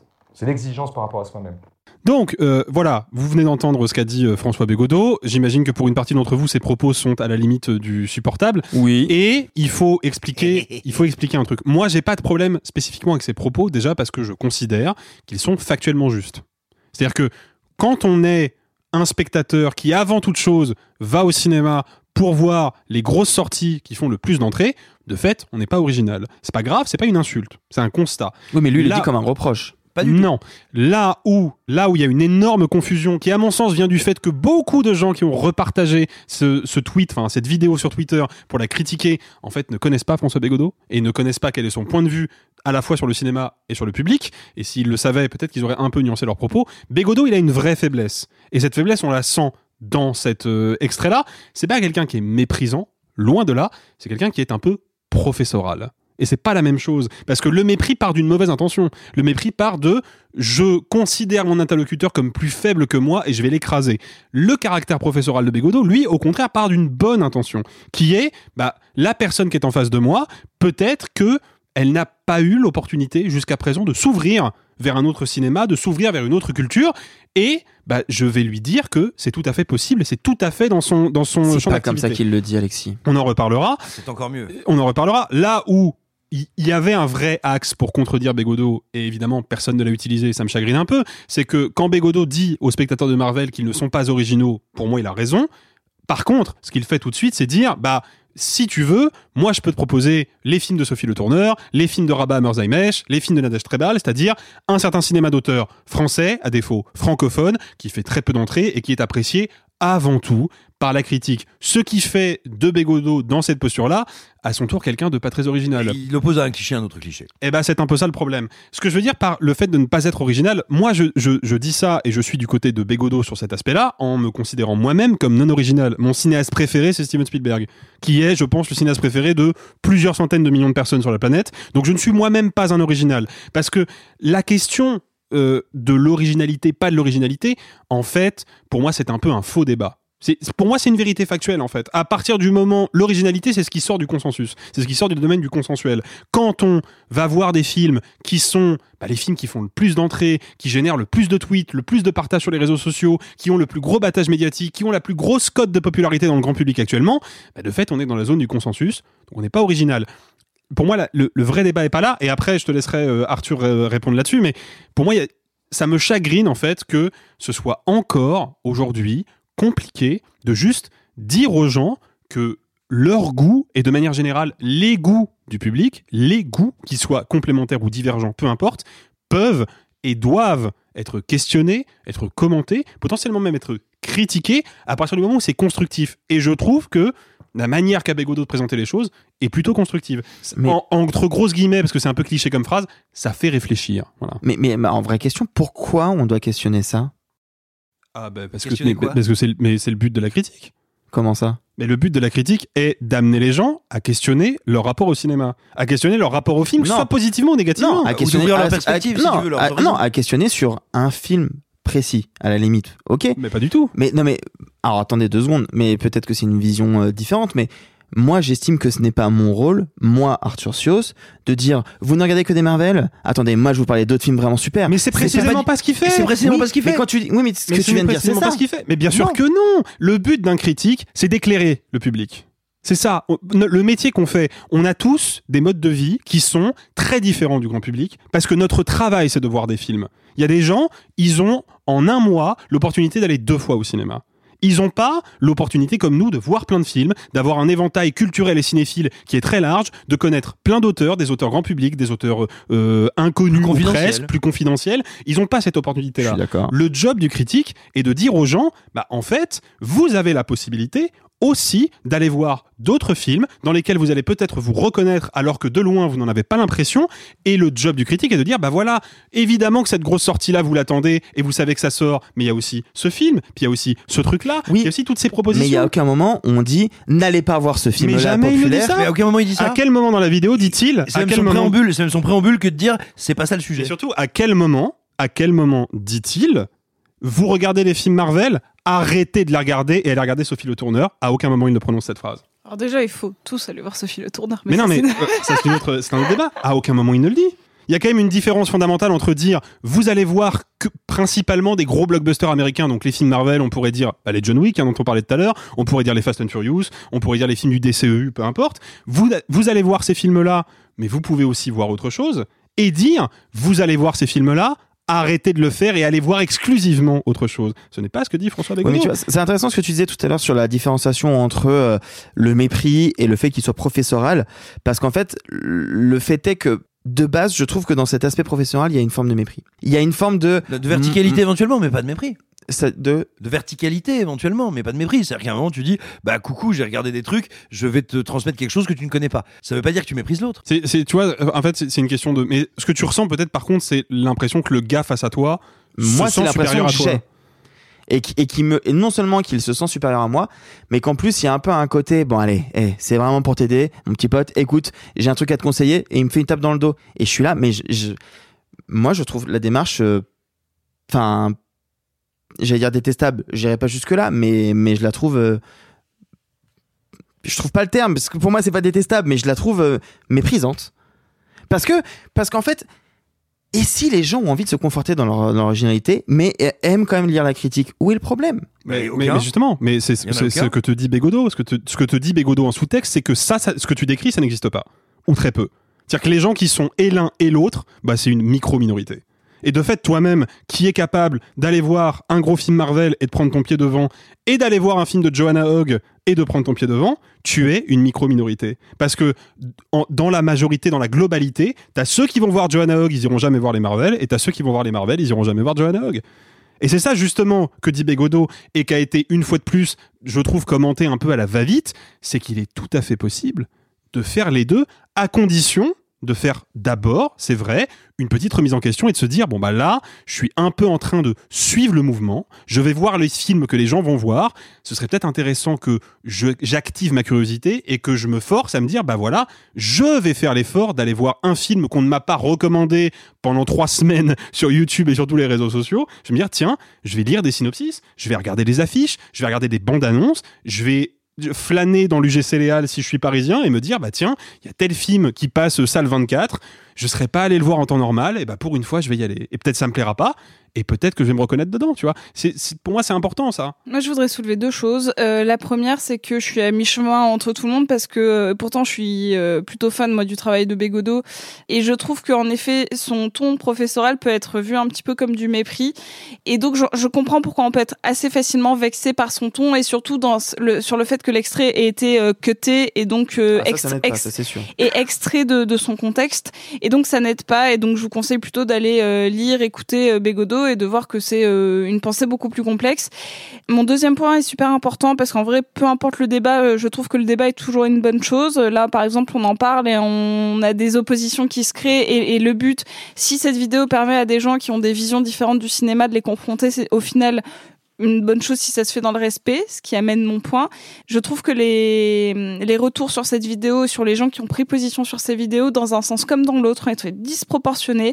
N'oubliez pas que les goûts cinématographiques, certes, ça fait partie de nous et ça nous construit, mais il faut arrêter de penser qu'on peut mépriser les autres parce qu'ils aiment ou qu'ils n'aiment pas la vidéo de Bégodeau, parce qu'ils n'aiment ou n'aiment pas les Marvel. Il faut quand même Enfin, je suis désolée, hein, je Mais- fais un peu le, Non, le mais je suis d'accord avec toi, euh, mais moi, je le- trouve que ça va le- pas avec la le- vidéo. Le, côté- bah, je suis pas d'accord parce qu'en fait, lui, il- l'a pas fait dans une démarche de euh, je m'affiche sur les réseaux. Hein, Bégodeau, il Ah a non, que- ça c'est sûr. il a, il, il a que Facebook et en fait, euh, bah, il accepte de faire ce genre d'interview parce que ça l'intéresse de discuter avec des gens et, et malgré tout avec des gens qui n'ont pas son opinion et il est assez facile de se confronter euh, à des opinions. Enfin, il, il Et se puis, attends, confronte. et puis, soyons honnêtes, pour ceux qui nous écoutent, disons-le, nous avons eu l'occasion, nous, nous y confronter et d'apprécier ça. Tu vois, on va pas se cacher un petit doigt, on a eu l'occasion de débattre et de discuter avec Bien- lui. bien sûr. Et ça a été très intéressant. Bien sûr, et, et, et donc du coup, euh, moi, peu importe quel, quel, de quelle partie on se, enfin, si on est plutôt pro ou contre Bégodeau, en tout cas sur, sur ces propos-là, euh, en fait, on n'a pas à harceler les gens en, en remettant ce débat-là de euh, ah bah oui, bah toi euh, t'es parce qu'en fait les gens qui ont commencé à reprocher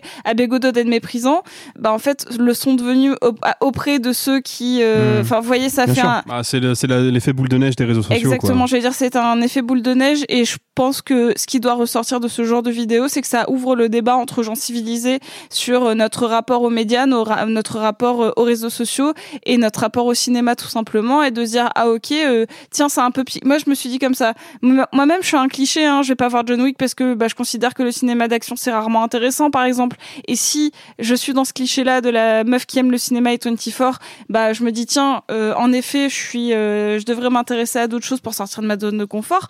Why not? Donc je suis pas je suis pas partisane juste s'il vous plaît mais calmez vos culs quoi enfin il y a un moment sur les Mhm. réseaux sociaux il faut qu'on arrête de penser que c'est une guerre de Oui, chapelle si, si je peux, si je Euh, peux juste me permettre, euh, tu n'es pas allé voir John Wick 4 parce que le cinéma d'action t'intéresse rarement, t'as vu les deux premiers. Oui, non, mais j'ai pris un exemple parce qu'il fallait en prendre un. Oui, mais, mais euh. de fait, de Mais- fait, t'as quand même à un en moment, fait- tu t'es dit, bah, il y a ce truc-là qui passe Oui, en mais- salle, je vais aller y jeter un œil. Mais c'est pas ça. c'est Pour dire que pas, t'es allé goûter. Oui, mais Oui, en fait, mais, mais même s'il avait pas été goûté, c'est pas le sujet de toute façon. Bah bien sûr que si. Oui, mais c'est pas ce que dit Sophie. Bah, bien sûr que non. non mais, mais bien sûr. Tu vois, il y a ce truc aussi qui, qui se perd un peu. Et, et après, les gens font ce qu'ils veulent, tu vois. Voilà, en fait, c'est juste ça. Mais de toute façon, moi, il y a un truc que j'ai j'ai du mal à percuter. C'est pas parce que François Bégodeau a dit un truc que les gens doivent obligatoirement se sentir obligés de le faire, tu vois. C'est-à-dire que moi, j'ai, moi, j'ai beaucoup Ah, de respect pour euh, François Bégodeau en tant que critique. J'ai écouté euh, l'épisode de son podcast sur The Fablemans. Je pense qu'il n'a rien compris à Steven Spielberg. Mais alors, à rien. De rien du tout, tu vois. J'ai écouté leur 1h20 de podcast. J'étais d'accord avec zéro argument. Mais j'aurais très bien pu me dire au bout de 25 minutes, bon, bah, c'est bon, là, j'ai écouté un peu le préambule, je vois quelle est son idée globale du film.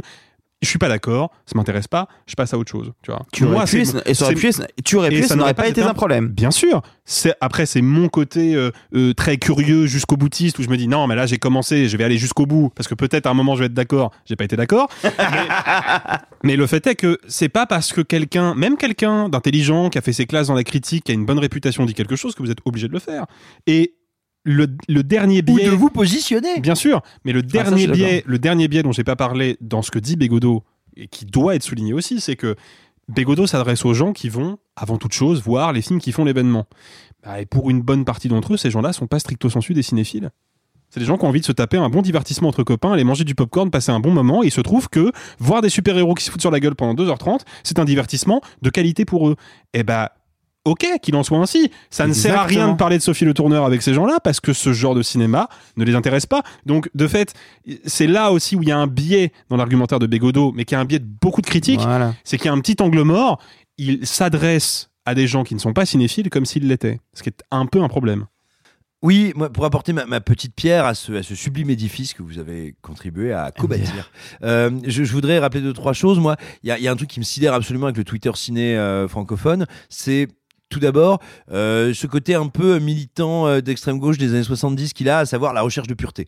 Tu vois, il a une recherche de pureté incroyable en permanence. Qui a vraiment vu les films Qui regarde Lave Diaz, euh, les pieds euh, pendus au plafond euh, en reverse 8 heures par jour et en même temps, on est capable de s'écharper pour deux minutes non contextualisées sorties d'une vidéo. C'est dire, à mon sens, euh, combien le, le Twitter ciné est quand même un repère euh, de petits agresseurs et de faquins. Mais, mais surtout, je, je voulais aussi relever un truc que je trouve absolument incroyable avec cet extrait. Euh, la question qui est posée à Bégodeau, c'est comment est-ce que tu ferais pour interpeller quelqu'un qui ne va voir que des grosses machines? Pas pour lui changer la vie, pas pour euh, lui faire voir la lumière, pas pour lui dire c'est quoi vraiment le cinéma, pour l'interpeller. Donc l'interpeller c'est quoi? C'est le faire réagir, c'est provoquer une réaction. Et donc Bégodeau sort sur le ton plein de morgue satisfaite et un peu électrique qu'on lui connaît. Et moi, j'ai eu la chance de faire il y a hum, plus d'une une dizaine d'années maintenant. Tu es quel- vieux. quelques épisodes, oui, quelques épisodes du cercle face à lui. Et il peut être redoutable quand il est comme ça et quand il dit genre, bah, je te dirais que t'es pas très original, mon pépère. Et le truc qui est incroyable, c'est que tu as donc des hordes, des centaines de gens qui viennent expliquer quel salaud, ce qu'il dit, c'est vraiment de la merde. Et tu leur fais, bah si, t'es interpellé, gros con. Donc voilà, merci d'avoir donné raison à François Bégodeau. Transition, un petit mot de la fête des Cougours qui passionne nos amis d'outre-Québec qui ont découvert il y a peu cet étrange légume, ressemblant à s'y méprendre à une énorme paire de couilles.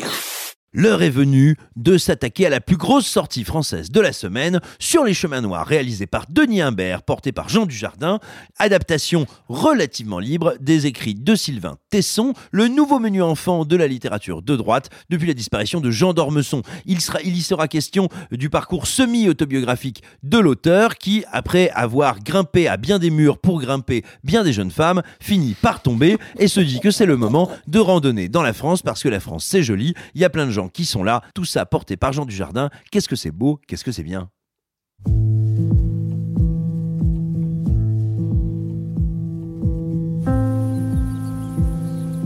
Quand c'était dans un lit, je m'étais dit à voix presque haute.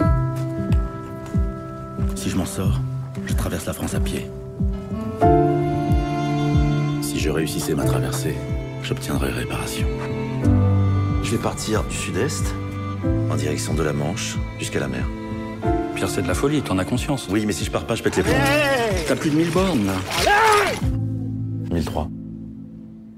J'ai envie tout de suite de commencer par notre spécialiste du terroir, notre euh, grande éditrice chroniqueuse des différents pâtés de France. Elle est notamment connue pour ça. Elle a œuvré beaucoup, beaucoup pour la reconnaissance culinaire de la calorie euh, gastronomique. Euh, Sophie, Sophie, qu'as-tu pensé de cette belle proposition? Euh, bah qu'elle sent fort l'andouillette. Euh, voilà, je n'ai rien d'autre à dire sur ce film. Euh, je suis très très embêtée hein, parce que je me suis dit, je l'ai vu un peu après le reste de l'équipe. Et pourtant, j'y allais quand même avec un peu d'espoir en me disant mais non, ça va être quand même sympa, ça va être joli au moins. Et puis Jean Dujardin, c'est quand même quelqu'un qu'on apprécie en tant qu'acteur. Enfin, euh, moi, l'idée de le voir marcher dans une France rurale euh, jolie, ça, ça me déplaisait pas. Quoi, j'y voyais une forme encore plus bourgeoise d'Into the Wild. Euh, J'y voyais, je sais pas, euh, un espèce de parcours initiatique, euh, ou même on avait eu Antoinette dans les Cévennes, hein, dans, dans ce côté, euh, tiens, on va parcourir la France et ça va être sympa. Et j'attendais rien d'autre que ça. Et j'arrive à quand même être déçue parce qu'en fait le film ne, ne raconte pas tant ça qu'une vision euh, vraiment euh, qui sent la naphtaline. Moi, je suis encore une fois très embêtée de voir ce personnage qui n'évolue pas finalement. Qu'est-ce qu'on attend? Encore une fois, je vais citer Antoinette dans les Cévennes. On attend de ce parcours dans la nature une confrontation à soi et au final, que fait le personnage principal? Il ne fait que se confronter aux autres, non pas pour évoluer lui-même, mais potentiellement pour faire évoluer les autres avec une forme de mépris, ce qui va littéralement avec le débat qu'on a eu juste avant, c'est un peu rigolo. Euh, moi, quand je vois un Jean Dujardin qui est censé être ce grand auteur, euh, non pas déchu, mais en tout cas qui a chuté, quand je le vois rencontrer euh, des, euh, personnages, et particulièrement quand il va rencontrer euh, ce, ce jeune homme euh, interprété par Dylan Robert, euh, et qui va du coup lui apprendre la vie comme un vieux sage, je me dis, bah non, ça aurait dû être l'inverse. Enfin, sans rentrer dans le côté, ah bah c'est un peu raciste parce que littéralement il file un livre à un arabe. Je suis désolée parce que c'est littéralement comme ça qu'est présenté Oh, le. c'est littéralement comme ça. C'est littéralement comme ça. En fait, si ça avait été un film sur la progression, c'est le jeune homme qu'il rencontre qui aurait dû lui apprendre quelque chose. Dans tout parcours initiatique, je sais pas, moi, lisez euh, L'alchimiste de Paolo Coelho, qui est pas un livre que j'aime particulièrement, mais qui est sur ce, ch- ce schéma-là. Le Petit Prince, enfin, tous les grands... euh, Mais a fortiori quand on pose son protagoniste comme quelqu'un qui chue. C'est ça. C'est-à-dire qui tombe, qui, euh, qui se trompe dans ses convictions, dans son mode de vie et qui donc a priori va être euh, revitalisé par l'expérience qu'il va, euh, qu'il va vivre. Exactement. Là, on s'attend que c'est quelqu'un qui, de personnage en personnage, va apprendre à se connaître lui-même, à s'aimer lui-même. Enfin, vraiment, c'est les principes de philosophie et de parcours initiatique de base. Et en plus, c'est ce que le film nous promet. Hein. C'est ce que il va réapprendre à retrouver la vie simple, un peu la, la, la, la fin de Candide. Hein. Apprends à cultiver ton jardin, nanana, nanana. Vous connaissez la chanson.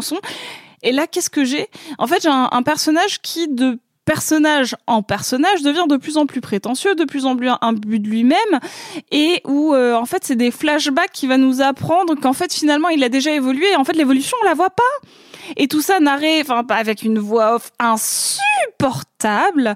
Et, je peux même pas dire que les paysages soient particulièrement beaux parce que c'est tellement cuté qu'en fait on, passe plus de temps à voir les pieds qui trébuchent euh, sur l'asphalte que euh, réellement euh, l'homme qui se confronte à la grandeur de la nature. Il y a une scène parce qu'il faut bien que je sauve quelque chose qui est même pas une scène de qui est un flashback donc c'est même pas dans ce parcours là où il fait de l'escalade avec sa conjointe du moment et où là on a une, vraie sensation de vertigineux parce qu'on sent que c'est en décor naturel, on sent qu'il y a une vraie presque une prise de risque au niveau de la caméra parce que bah on est on est littéralement en train de faire de l'escalade. Putain, on n'en fait rien. C'est-à-dire que c'est un moment où, où lui, il aurait dû limite le refaire. Je sais pas, là, c'est une époque de sa vie. Il aurait dû se reconfronter à cette notion de vide pour avoir une évolution. Et ça n'arrive jamais. Donc, euh, pour moi, c'est un grand nom. Euh, la question que je me suis posée, évidemment, c'est est-ce que je le conseille à ma grand-mère ou pas? Est-ce qu'elle va aimer les paysages ou pas? Euh, bah, je, je, je lui dirais, t'as aimé les petites victoires? Parce que ma grand-mère a aimé les petites victoires. Elle a trouvé ça fort sympathique sur le, cette notion de ruralité qui lui rappelle elle-même la moitié de l'année qu'elle passe dans les petits villages dans le sud de la France, dans, dans Cossol. Si quelqu'un vient de Cossol, écrivez-moi. Ouais, ouais, euh, en fait, on a. Bref, c'est pas le sujet, mais oui, Cossol euh, au-dessus de Grasse. Et, et donc un tout tout petit village. Et donc, elle, elle- normalement, elle aime bien ce genre de film-là. Et là, je, vais être en mode, mais en fait, ça, ça parle même pas de ça, parce que ça ne parle jamais de la ruralité française, ça parle juste du regard du parisiano-parisien sur ces petits villages-là. Donc pour moi, c'est un non absolu. Et alors justement, on a tendance à dire, et à raison, que le cinéma français est bien souvent, bien trop souvent, euh, urbain, bourgeois. Là, tout d'un coup, euh, Alexis, on a justement euh, un homme blanc, cisgenre, de plus de 50 ans, qui est mis en échec par le destin et qui va se confronter à la nature, à une autre France. Alors, Into the Province, est-ce que c'est un, grand projet de mise en scène? Bah, ce qui est intéressant, c'est que quand on regarde la bande-annonce, puisque c'est comme ça que moi j'ai découvert l'existence du film, et je précise que je n'ai lu aucun écrit de Sylvain Tesson, je savais même pas qui c'était avant la sortie du film, hein. c'est pour dire d'où je parle. Quand on voit la bande-annonce, on peut se dire, bah tiens, voilà l'histoire, somme toute assez classique, mais pourquoi pas, hein, d'un homme qui, après avoir brûlé la chandelle par les deux bouts et frôlé la mort, va se reconnecter avec la nature.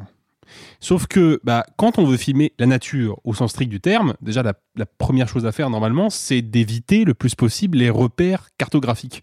C'est ce que faisait par exemple Michael Cimino, même si bon, on sait que ça les films de Michael Cimino se passent aux États-Unis, mais on ne sait pas précisément où, dans quel état, dans quel coin de quel état, parce qu'il filme non pas les paysages d'une certaine Amérique, mais l'Amérique en général. Et là, on aurait pu se dire, ok, bah en fait, il va aller explorer la campagne française pour se reconnecter avec la nature avec un grand N.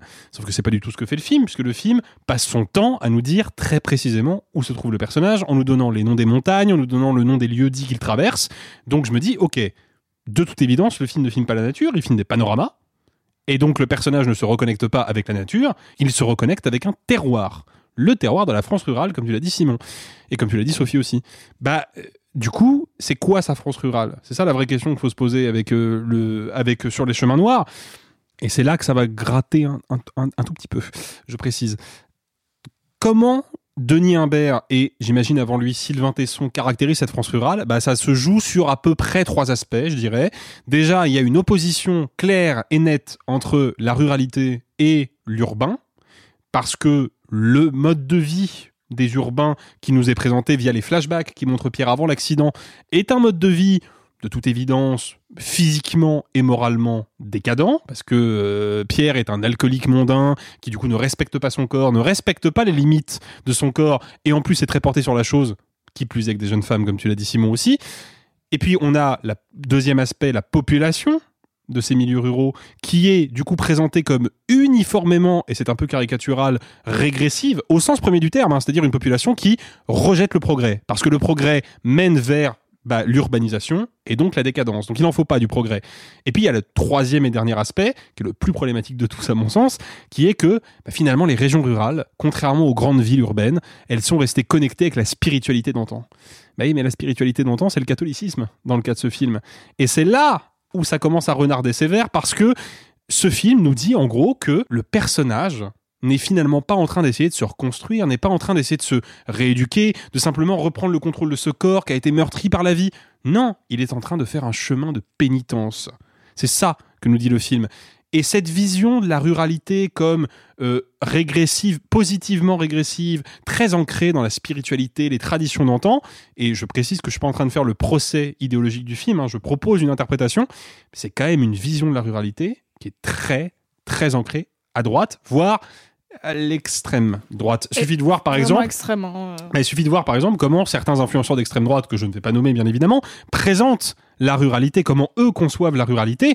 Bah, c'est une ruralité qui est, qui est fantasmée, quoi, qui est magnifiée. C'est la ruralité des paysans solides qui vont à la chasse, qui vont à la messe le dimanche. Mais sauf que cette ruralité-là, déjà, elle existe pas, en tout cas pas autant que ce qu'ils aimeraient. Si tant est qu'elle ait existé. si tant est qu'elle ait existé un jour. Et puis surtout, proposer cette vision-là de la ruralité, bah, c'est nier la réalité économique, culturelle, sociale, politique de la ruralité française. Parce que moi, pour le coup, toute ma famille vient de la campagne normande et vraiment du trou du cul du monde. Il y en a plein qui sont très heureux dans cette campagne, mais il y en a plein qui aimeraient bien en sortir et qui ne peuvent pas. Et c'est un, et c'est un vrai problème. et le film ne présente pas ça comme ça. D'ailleurs, pour abon- abonder dans l'espèce de vision euh, spirituello-catholique un peu puante du film, on a quand même toutes les allusions directes à la religion catholique, dans la voix off de Jean Dujardin qui parle de lumière au sens de l'éclairage spirituel, avec ce passage où il s'arrête dans un monastère euh, et où vraiment on, on nous montre que le dénuement du voyageur est finalement le même que le dénuement du moine et que c'est une forme de noblesse.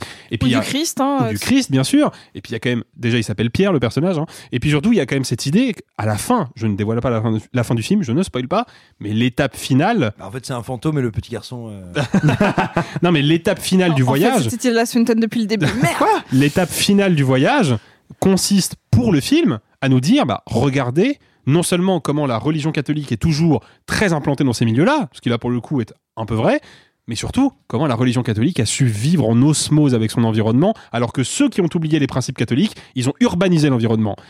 Ça, c'est une vision qui est hyper rétrograde. Et quand on sait que Sylvain Tesson, qui est effectivement très apprécié par la droite, voire même la, droite identitaire, a aussi été critiqué pour avoir, dans ses nombreux carnets de voyage, porté sur les environnements qu'il a visités, un regard hautain et néocolonial, bah là on commence à se poser des questions sur l'idéologie du film en fait, sur ce qui anime ce film-là et le bouquin de Sylvain Tesson avant lui. Donc voilà, moi c'est un film qui me pose beaucoup de questions politiques et des questions que j'avais pas forcément envie de me poser et surtout auxquelles j'avais pas envie de répondre. Mais ce que tu nous dis, et c'est évidemment pas l'objet de ce podcast que d'émettre une critique de la religion ou de la spiritualité catholique, parce que nous ne sommes personne pour le faire, qu'on n'est certainement pas compétent et que ça n'est pas notre objet, littéralement. En revanche, effectivement, peut-être, peut-être, le film représente-t-il un grand seigneur tombé à Versailles, retrouvant les serfs d'autrefois Mhm. et constatant que quand même le bon sens patelin, c'est quelque chose. Toi, Arthur, qu'as-tu pensé du film? Euh, alors, je vais pas, je vais essayer de pas paraphraser tout ce qui a été dit. Effectivement, j'aime pas beaucoup le film non plus. Euh, Il y a un aspect dont on n'a pas beaucoup parlé, si ce n'est un peu Sophie, c'est qu'effectivement, en plus de tout ça, en plus de tout le côté rétrograde, en plus de tout, de tout ce côté un peu puant, c'est même pas beau. C'est même pas bien mis en scène. On voit pas trop l'espace. Je vais pas, je vais pas répéter ce qu'a dit Sophie, mais effectivement, je trouve que la mise en scène, le problème, c'est que c'est un ego trip. On filme du jardin de très près tout le temps, tout comme j'imagine que l'écrit était très centré sur lui-même, hein, forcément quand on parle de soi. Mais voilà. Et le problème, c'est que moi, je ne suis pas, et c'est étonnant, moi qui suis autant attentif à, l'écriture des histoires, je suis pas spécialement touché par les belles lettres, par le- les beaux mots. Et là, le problème, c'est que ça non seulement ça l'est pas, mais en plus, ça essaye de l'être. Parce que les voix dont on parle, je suis quasiment sûr que c'est extrait du bouquin. J'en ai pas la preuve, je l'ai pas lu, mais je suis quasiment sûr que c'est ça. Et le problème, c'est qu'on essaie de te montrer, en fait, que ce sont un peu des moments de génie de Pierre, euh, Pierre Tesson, on va l'appeler comme ça, de, de Pierre Tesson, qui va pouvoir faire une Ah, petite Le personnage s'appelle Pierre Girard dans le film et c'est Sylvain Tesson dans la vraie vie. Tu viens d'expliquer ma blague et du coup, elle est moins drôle et je te remercie pas. Euh, on imagine que du coup, c'est des espèces de des éclairs de génie qui sont censés nous montrer à quel point c'est un grand esprit. Sauf qu'en fait, c'est méga lambda ce qu'il dit. C'est méga lambda ce qu'il écrit. Je suis personne pour dire ça, hein. mais genre à aucun moment c'est impressionnant en fait ce discours-là. Et puis il y a un autre aspect. Alors pour le coup, je l'ai lu dans des critiques ici et là, mais c'est vrai que c'est intéressant. Dujardin, on l'a connu dans la comédie. Et malgré tout ce qu'il peut faire et peut dire, à chaque fois qu'il va vers le drame, on ressent des trucs de comédie. Effectivement, dans novembre, on ressent des petits trucs de SS qui remontent. Moi, là, enfin, je sais pas, euh, euh, la ruralité et, euh, et l'homme face à la nature, ça m'a fait penser euh, le daim. Et il y a des moments où vraiment, tu, du jardin, il y a des trucs qui ne fonctionnent pas. Il y a des trucs qui, il n'y arrive pas. Et en plus, en plus de tout cet ego trip dont on a parlé, enfin, effectivement, on l'a vaguement mentionné, mais quand il est urbain, il peut séduire toutes les femmes, mais quand il est en reconstruction dans la nature aussi, il y a cette scène où il va acheter un fromage et sa simple existence fait fondre visiblement toutes les, ber- les bergères.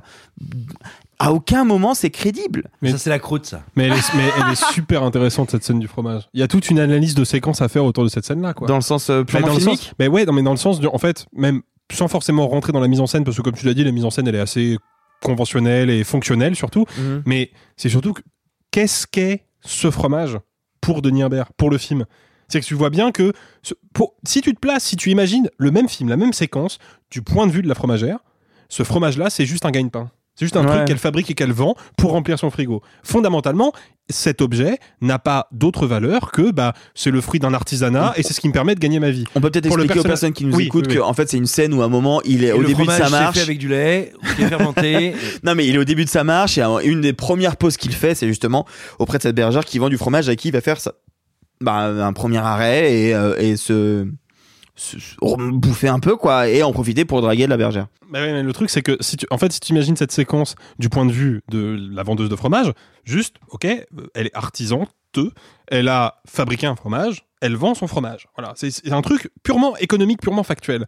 Mais tu vois bien que la scène, elle est du point de vue du jardin, évidemment, parce que tout le film est de son point de vue, et de son point de vue à lui, c'est le terroir. C'est un symbole de ce que la France fabrique de mieux, de plus noble, de plus pur. Tu le sens dans la séquence, tu vois. Mmh, C'est- bien sûr. quand il- C'est Sauf- noble meule qui sente le foin. voilà. Sauf que ça, c'est pas un point de vue de rural sur sa, sur ce qu'il fabrique de ses mains. C'est un point de vue de citadin qui d'un seul coup se rend compte que oh merde, le fromage ça vient de quelque part. Tu vois, c'est ça. C'est- c'est- et ce truc-là, c'est- en fait, pour moi, le film, c'est son plus gros point faible parce que même si on n'est pas d'accord avec l'analyse politique entre guillemets que j'en ai proposé. Fondamentalement, le film idéalise la campagne française et donc, bah, comme il l'idéalise, il la déréalise. Donc en fait, il filme une campagne qui n'existe pas, quoi. Bah, moi, le... en plus, euh, j'y j'y ai pensé en vous entendant parler, mais il y a un film qui est l'exact opposé. Et qui est pas un film que j'aime autant que vous. Seven? Je déteste, c'est- c'est pas vrai, c'est pas vrai. Mais c'est Asbestas.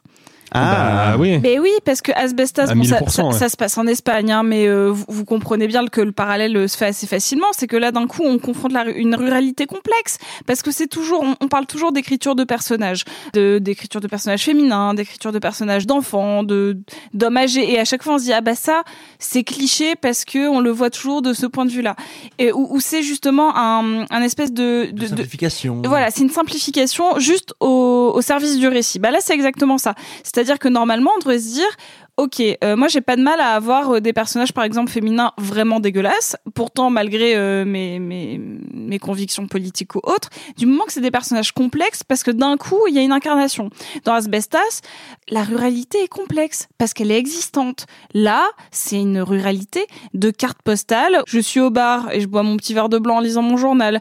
Je suis fromagère, je suis toute seule et je vous fais les yeux doux parce que vous venez de la ville, etc., etc. C'est un empilement de clichés. Et c'est vraiment dégradant parce que ça veut dire, comme moi je déteste quand on voit un personnage féminin fonction, là on devrait être outré de voir des personnages qui sont vraiment un empilement euh, de clichés sans fond, juste de... euh, voilà, de... de...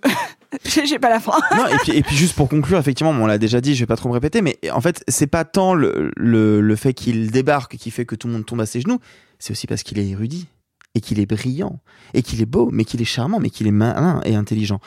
En fait, c'est un ego trip, mais un triple ego trip. Est-ce que c'est un ego trip de Dujardin, ou de Tesson, ou de Humbert? Je sais pas, mais il y a un truc qui marche pas dans l'équation, et qui fait que moi, le ressenti que j'ai, c'est que, outre le message politique qui me déplaît, outre la mise en scène qui est inexistante, euh, moi je trouve ça mais, méga mégalo quoi.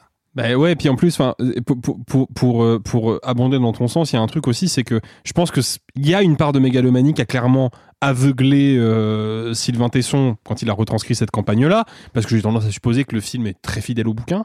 Je pense même, faudrait vérifier ce que je dis, hein, mais je pense que les extraits de voix off de Dujardin viennent du livre. C'est ce que non, je non, non, c'est Ah, c'est ok, légèrement. bah. Alors attention, c'était extrêmement fidèle. Oui. Mais, mais c'est réécrit pour le film. Mais c'est extrêmement D'accord, ok, très bien.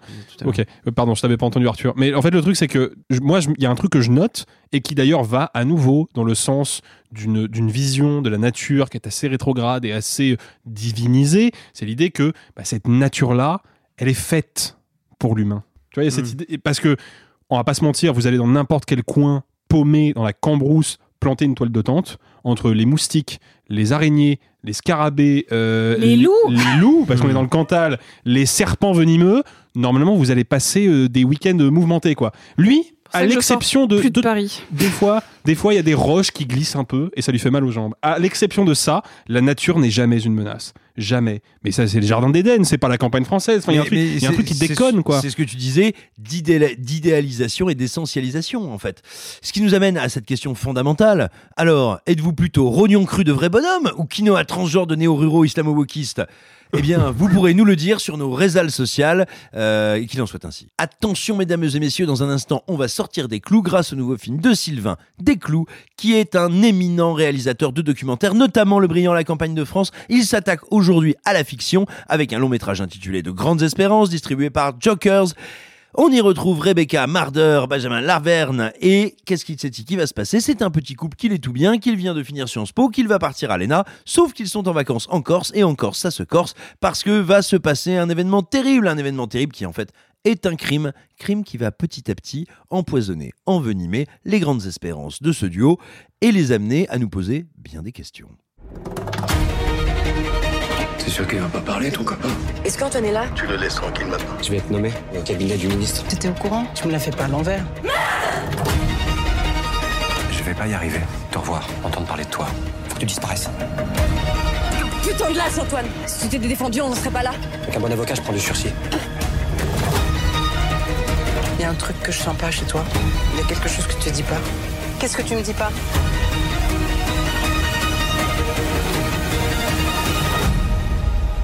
Jusqu'au bout.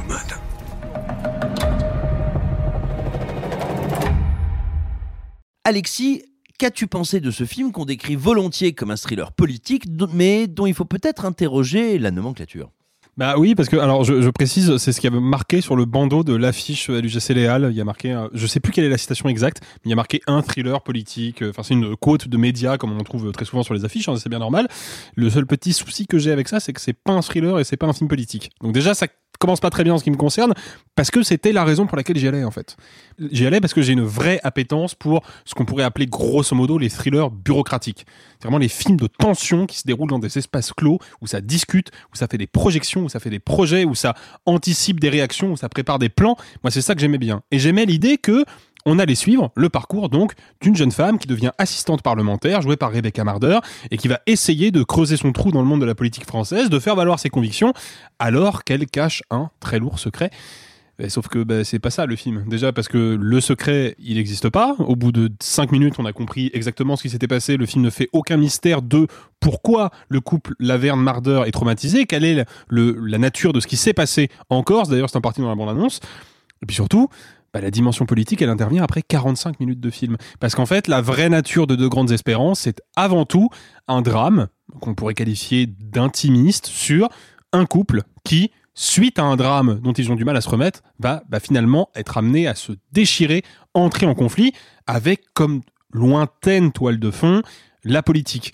Et, euh, bah, du coup, il reste pas grand chose à se mettre sous la dent. D'un point de vue de, de, mise en scène, je vais être honnête, je trouve pas le film honteux, mais c'est un peu comme sur les chemins noirs, sans être honteux, il reste quand même parfaitement fonctionnel à mon sens. Il n'y a pas de véritable idée formelle, il n'y a pas de véritables intentions qui me paraissent particulièrement signifiantes ou qui me paraissent transporter une, certaine conception du cinéma, une certaine idée de mise en scène. Et puis surtout, en termes de récit, il y a vraiment quelque chose qui cloche. quoi. Toutes les situations sont désespérément convenues, attendues, prévisible. Je trouve qu'il y a un vrai problème d'écriture de dialogue, mais un vrai problème d'écriture de dialogue. Je vois bien que Rebecca Marder et Benjamin Laverne, qui sont pas des, comédiens euh, déméritants, même si j'ai un peu plus de mal personnellement avec le jeu de Rebecca Marder, je vois bien qu'ils ont du mal à sortir leur ligne en fait. Je vois bien qu'ils ont du mal à donner du corps à ce dialogue, qui est un dialogue beaucoup trop théorique, beaucoup trop explicatif, qui est vraiment ce qu'on pourrait appeler du, dialogue stabilo, quoi. C'est-à-dire qu'il y a des intentions dans le fond du film, il faut les mettre en évidence, donc qu'est-ce qu'on fait? Eh ben, on rajoute des lignes de dialogue pour que le spectateur comprenne bien ce qui se joue dans la tête des personnages, alors qu'on aurait pu, je sais pas moi, peut-être euh, le filmer, euh, plutôt que l'écrire. Et à mon sens, De Grandes Espérances, c'est vraiment, et je suis désolé de dire ça parce que c'est un, petit peu méchant, mais c'est, c'est un tout petit film, quoi. C'est, une toute petite chose. C'est-à-dire que ça, aussitôt vu, aussitôt oublié, c'est un film qui n'a pas de relief, qui n'a pas d'impact, parce que, encore une fois, il passe à côté de ce qui aurait dû être le cœur de son récit, à savoir comment bah, les tourments de l'intime se mêlent avec les tourments de la société, en fait. Parce que c'est ça, le projet. C'est qu'on a un personnage qui est en train de se battre aux côtés d'une députée, jouée pour le coup plutôt bien par Emmanuel Berco, pour faire passer un projet de loi qui a l'air d'être un projet de loi compliqué, et ça résonne plutôt pas mal avec l'actualité du moment, en plus, hasard du calendrier, et qui, de l'autre côté, bah, doit dealer avec quelque chose d'intime, quelque chose de honteux, quelque chose de grave, qui la travaille euh, intérieurement. Bah, c'est là qu'était la clé du film pour moi, et ça, il va à peine le survoler en définitive. Alors, j'ai envie de passer la, parole à Arthur parce qu'on a bien compris, euh, on avait compris Alexis que tu étais déçu parce que tu n'as pas eu un thriller politique, mais moi il me semble, et à nouveau je ne vous donne pas mon avis, à peine vous l'offrais-je, vous l'offre-je à peine vous le donne. Euh, eh bien, tout simplement, Arthur, j'avais envie dire, mais est-ce qu'on n'est pas plutôt que face à un thriller politique, face à une fable morale, et est-ce que c'est pas là-dessus que le film fonctionne? Alors, je sais pas si c'est là-dessus qu'il fonctionne. C'est intéressant. moi, ce que je vois, c'est que, euh, contrairement à ce que vient de dire Alexis, je ne trouve pas que tout soit facile. Au contraire, c'est là que pour moi le film a des grandes failles. C'est qu'il se passe donc ce fameux crime dont on a parlé, qui est pour moi invraisemblable et incompréhensible. Et c'est là où, où, le, où la. Déjà un crime en Corse, c'est fou. Bah, non, mais c'est fou. non, mais en fait, la manière dont c'est amené et, et, la violence qu'elle injecte, on est censé y croire. Et moi, le problème, c'est que dès le début, je n'y crois pas. Donc de là, la fable ne peut pas fonctionner sur moi. La fable morale ne peut pas fonctionner sur moi. Et, et là-dessus, moi, je rejoins Alexis. Tout le reste, c'est cousu de fil blanc. Mais juste ce début n'a aucun sens. Et à aucun moment, Rebecca Marder, la science-piste qui veut faire l'ENA, peut choper un fusil et c'est crédible. Et tout ce qui suit, je vais pas spoiler, mais à aucun moment ça fonctionne. Le problème, c'est que c'est le socle de tout. Alors, peut-être, euh, moi je suis pas forcément d'accord avec Alexis là-dessus, peut-être que moi ça m'aurait pas enfin, ça me dérange pas de voir l'objet de la tourmente de ce couple dès le début. Ça, la limite, pourquoi pas. Effectivement, peut-être qu'il aurait gagné à, à- à être plus mystérieux sur les raisons. Peut-être, je sais pas. Moi, ça me choque pas. Par contre, le problème, c'est que si ton socle de base ne tient pas la route, tu ne peux pas tenir un film de une heure et demie derrière. Bah, c'est c'est pas, en fait, c'est pas choquant en soi. Je suis d'accord avec toi, mais je trouve que dans ce scénario-là, précisément, le fait qu'on comprenne dès le début ce qui s'est passé et qu'on voit dès le début l'impact que ça a sur le couple, à savoir que ça va causer un éloignement, Mm. fait que bah, tous les conflits et toutes les péripéties qui vont advenir derrière, on peut, sinon les deviner, au Ah moins oui. les présupposer. Ah, mais ça, mais tout et à en fait, fait. s'ils avaient absenté la tragédie, tu vois, en tout cas pour un certain temps, on aurait pu se demander, mais qu'est-ce qui se passe dans ce couple en fait intéressant. Tu vois, qu'est-ce qui se passe? C'est quoi l'origine de leur conflit? Il va où ce conflit? Quelle est sa source? En fait, là, comme on sait quelle est la source, tout de suite en tant que spectateur, surtout si on a déjà vu des films qui explorent ça, bah en fait, euh, on, devine, on, Escorce, devine absolument tout.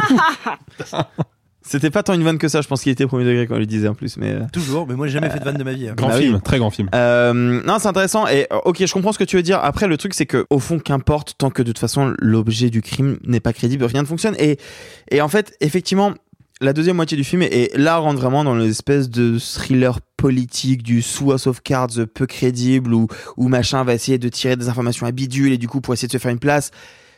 Sauf qu'en fait, encore une fois, vu que l'objet de base ça fonctionne pas, et ben là ça tient pas. Et puis en plus, moi, il y a un truc qui me titille un tout petit peu, c'est qu'il il a été vendu un petit peu comme un film qui dénonce ce que c'est qu'être une femme en politique. Bah bof. Enfin, il décrit ce que c'est que d'avoir un lourd secret qui potentiellement peut te faire aller en prison plutôt que de pouvoir être chef de cabinet d'une future ministre. Mais c'est deux choses distinctes. Et en fait, je ressens assez peu, voire quasiment jamais, de difficultés que vit le personnage joué par Rebecca Marder de du fait qu'elle est une femme, plus que du fait qu'elle est tourmentée par ce crime. Donc je, je comprends pas ce que veut me raconter le film. Et puis de la même manière, il y a plein de petits trucs que je comprends pas. Il y a un personnage qui part, qui va revenir, ça pose problème. Je comprends pas trop pourquoi. Puis va s'installer une forme de chantage à un moment qui ne pas exister et pourtant enfin il y a plein de moments où je me dis je, je, je, comprends pas et je suis pas sûr que tu comprennes aussi. Moi je préfère largement des clous en, en, en documentariste. T'as cité tout à l'heure Simon euh, la campagne de France qui est pour le coup un documentaire vraiment génial sur la, campagne euh, euh, entre trois candidats pour la mairie d'un petit village. Euh, c'est dommage que ce passage à la fiction euh, on a senti qu'il a voulu ramener tout son amour de cette petite politique entre guillemets petite avec des grosses guillemets Un en local, fait- en fait, de cette politique et- locale. sauf qu'en fait ça marche pas du tout Alors moi là, je, voudrais me retourner vers Sophie euh, pour, que tu pour ne pas te lancer cruellement dans un exercice de paraphrase de tes petits camarades et autres euh, tristes esprits chagrins. Moi, j'aimerais te demander qu'est-ce que tu as pensé de la relation entre le personnage de Rebecca Marder, la protagoniste, et son père, qui est un personnage assez particulier, euh, qui est, je trouve, écrit de manière pas inintéressante du tout, et surtout, surtout, surtout, qui est un des rares terrains où le film parvient à entremêler l'intime et le politique pour le coup. Je, réfl- je réfléchis un peu à la question parce que c'est, c'est, en effet, c'est un des rares personnages que je sauve un petit peu de, de ce, de ce film-là. Euh, mais en même temps, je trouve qu'il est, il est, il est problématique dans la caractérisation du personnage de Rebecca Marder parce que on a caractérisé euh, celui de Benjamin Laverne par euh, par celui de son père, euh, donc euh, riche avocat politique, qui a une maison en Corse, qui a un grand appart à Paris, euh, qui a déjà tous les tous les moyens pour réussir et qui a tous les moyens pour lancer son fils dans une carrière politique brillante. Et elle, du coup, son père vient pour moi malheureusement la ramener à une à une condition qui de base euh, l'handicapait par rapport à son ambition politique. Donc il est intéressant d'un point de vue narratif par rapport à l'enquête, par rapport au côté thriller, euh, si c'est un thriller, mais malgré tout, je, je trouve qu'en fait, il vient juste la recaractériser pour montrer au spectateur qu'elle a techniquement encore moins de chance que lui.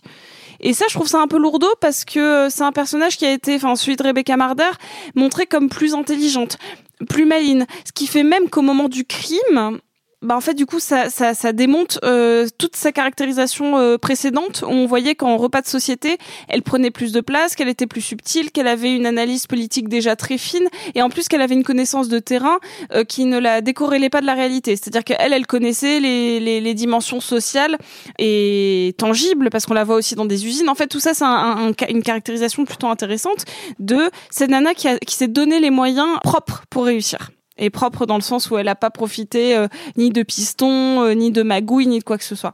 Et donc moi, quand je la vois elle, euh, ou en tout cas euh, participer activement au crime qui va la poursuivre, un petit peu de manière un peu à la Dostoïevski, hein, encore une fois, ce crime qui te suit euh, malgré tout comme une ombre qui te qui, qui, qui reste collée à tes basques.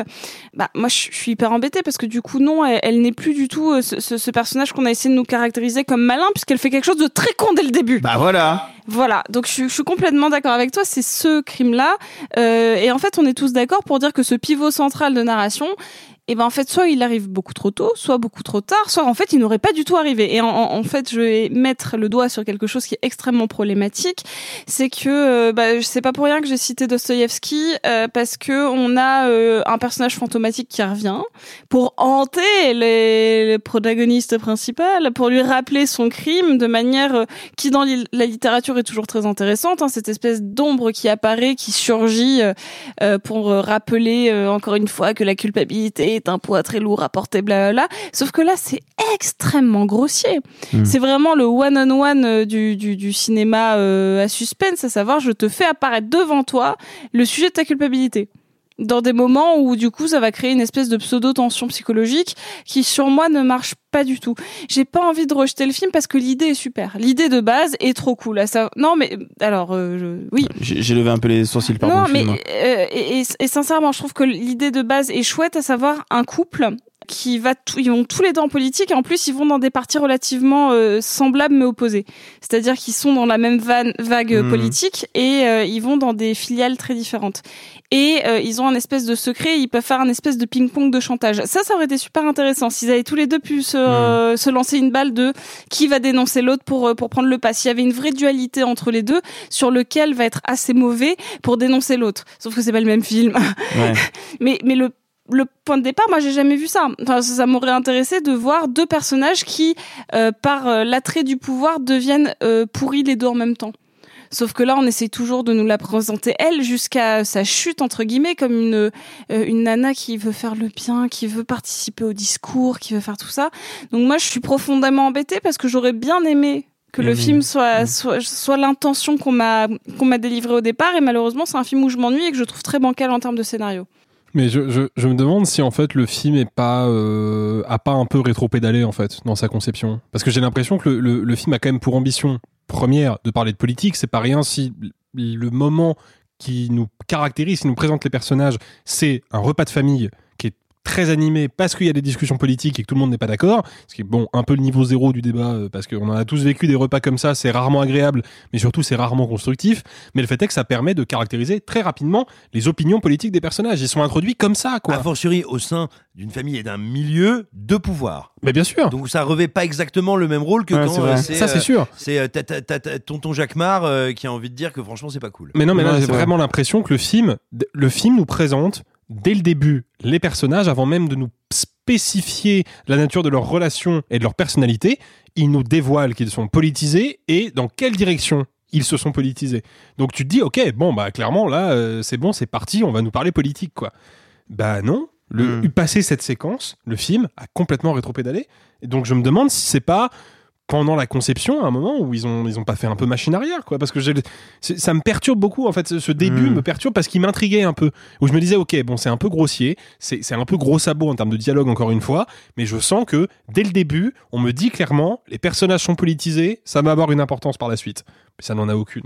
Il y a- C'est du fait de scénario, mais c'est pas un sujet, quoi. Il y a un tout petit truc que je sauve, euh, qui est pas un tout petit truc, hein, mais, mais qui me prouve que la démarche de Desclous, je, je la ressens comme étant un peu sincère, c'est qu'il y a un jusqu'au boutisme dans le sort du personnage féminin qui, moi, me plaît un peu. Je- à un moment, je me suis demandé, ouais, d'accord, il va y avoir un jeu de chantage, qui va dévoiler le secret, jusqu'où ça va aller, et je me suis dit, ah, ça va jusque-là quand même. Et ça, je trouve la démarche assez intéressante dans... Bah, je vois Sophie qui lève les yeux. euh, Alors, oui, je comprends l'intention. tu vois ce que je veux dire? Je, trouve qu'il y a un- un- une volonté d'aller au bout du truc. Bah oui, mais alors ça aurait été super intéressant euh, quand le secret est révélé qu'on puisse penser que, l'un- que, que notamment le, personnage de Benjamin Laverne allait vraiment être dans la merde. Parce que moi j'y crois jamais parce qu'il est trop dans une sphère de pouvoir. Et là, il fallait un- faire un... Ah si, alors là par contre je suis pas d'accord. Il y a un moment où on reproduit la, la scène du crime, où là tu vois des interactions qui changent, et là tu dis, merde, attends, qu'est-ce qui, qui va se passer C'est la scène de fin. C'est bien, mon- c'est bien, mon, ouais. c'est bien mon souci. C'est que c'est la scène de fin. Donc moi, en fait, la, la finalité. C'est ce que je dis. Moi, j'aime, moi, j'aime bien le fait qu'elle aille au moins jusqu'au bout. Mais pour moi, il- en fait, c'était ça le sujet du film. Enfin, Ah. tu vois, ça, ça aurait dû être. Je, je, si je devais le reconstruire, ça, ça aurait dû être le milieu ou, le, le- ou la, la- la fin du Hmm, trois quarts, tu vois. En tout cas, euh, si vous nous écoutez, sachez que Simon découvre ce que c'est que de présenter une émission quand on est face à trois personnes qui n'aiment pas un film qui on a plutôt aimé. Il est en train de se mordre les joues de l'intérieur. C'est pas très beau à voir. Surtout, ça fait mal. Ça fait mal. Ça fait mal, mais ça pose une question fondamentale. Êtes-vous plutôt tout est politique ou colique néphrétique?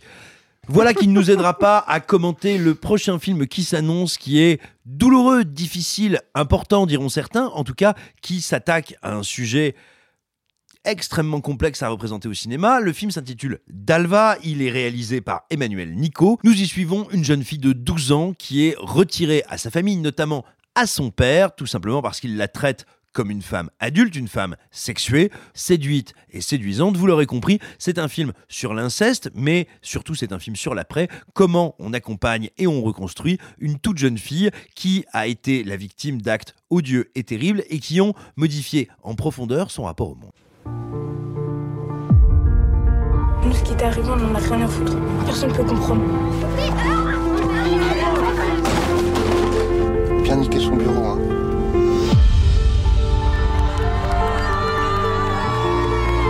Arrête de mentir, je mange pas comme ça.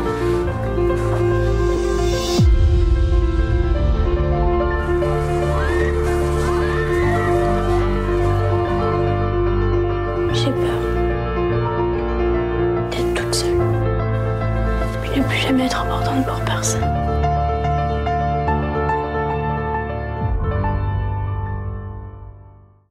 Alors, peut-être encore un peu de contextualisation, alors que je vais donner la parole à nos estimés chroniqueurs. Il y a un choix, un parti pris dans le film qui est extrêmement spécifique. C'est non seulement celui de rester rivé à la sensibilité et au regard de sa protagoniste, de son héroïne, mais c'est aussi celui de partir du principe qu'elle ne sait pas et ne comprend pas qu'elle est victime. Pour bien, euh, et je le dis un peu comme un trigger warning également, euh, que les gens qui nous écoutent réalisent bien de quoi il s'agit. Il s'agit d'une jeune enfant qui ne comprend pas en quoi la manière dont son père l'a sexualisée, l'a fétichisée et l'a transformée en caricature de femme sexuée et adulte est un problème.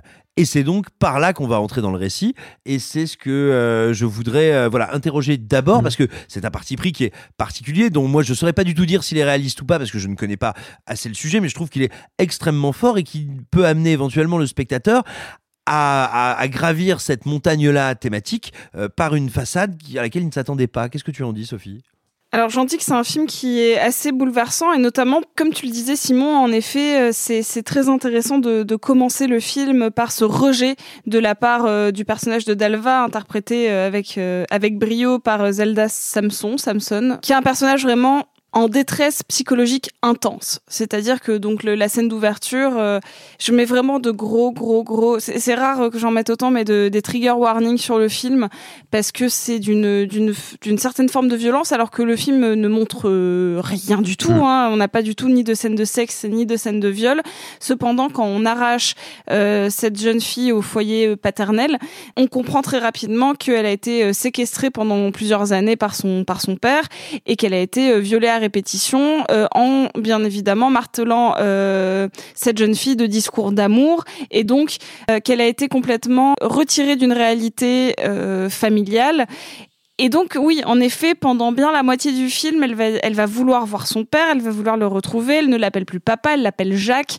Il y a, une espèce de distanciation. Et d'ailleurs, on, on passe une bonne partie du film à voir cet enfant se déconstruire pour reconstruire une identité d'enfant. C'est-à-dire qu'on l'a tellement matrixée qu'elle refuse de s'habiller comme les jeunes filles de son âge. Elle refuse de ne pas porter de maquillage. Elle refuse d'avoir un rapport aux adultes qui est celui euh, d'une enfant en détresse. Elle est une, déjà elle le dit, euh, c'est vu dans la bande c'est pas vraiment un spoil. Elle dit mais je suis pas une fille, je suis une femme. Alors que techniquement, elle a 12 ans. Donc ça c'est extrêmement, euh, extrêmement agressif comme postulat de départ.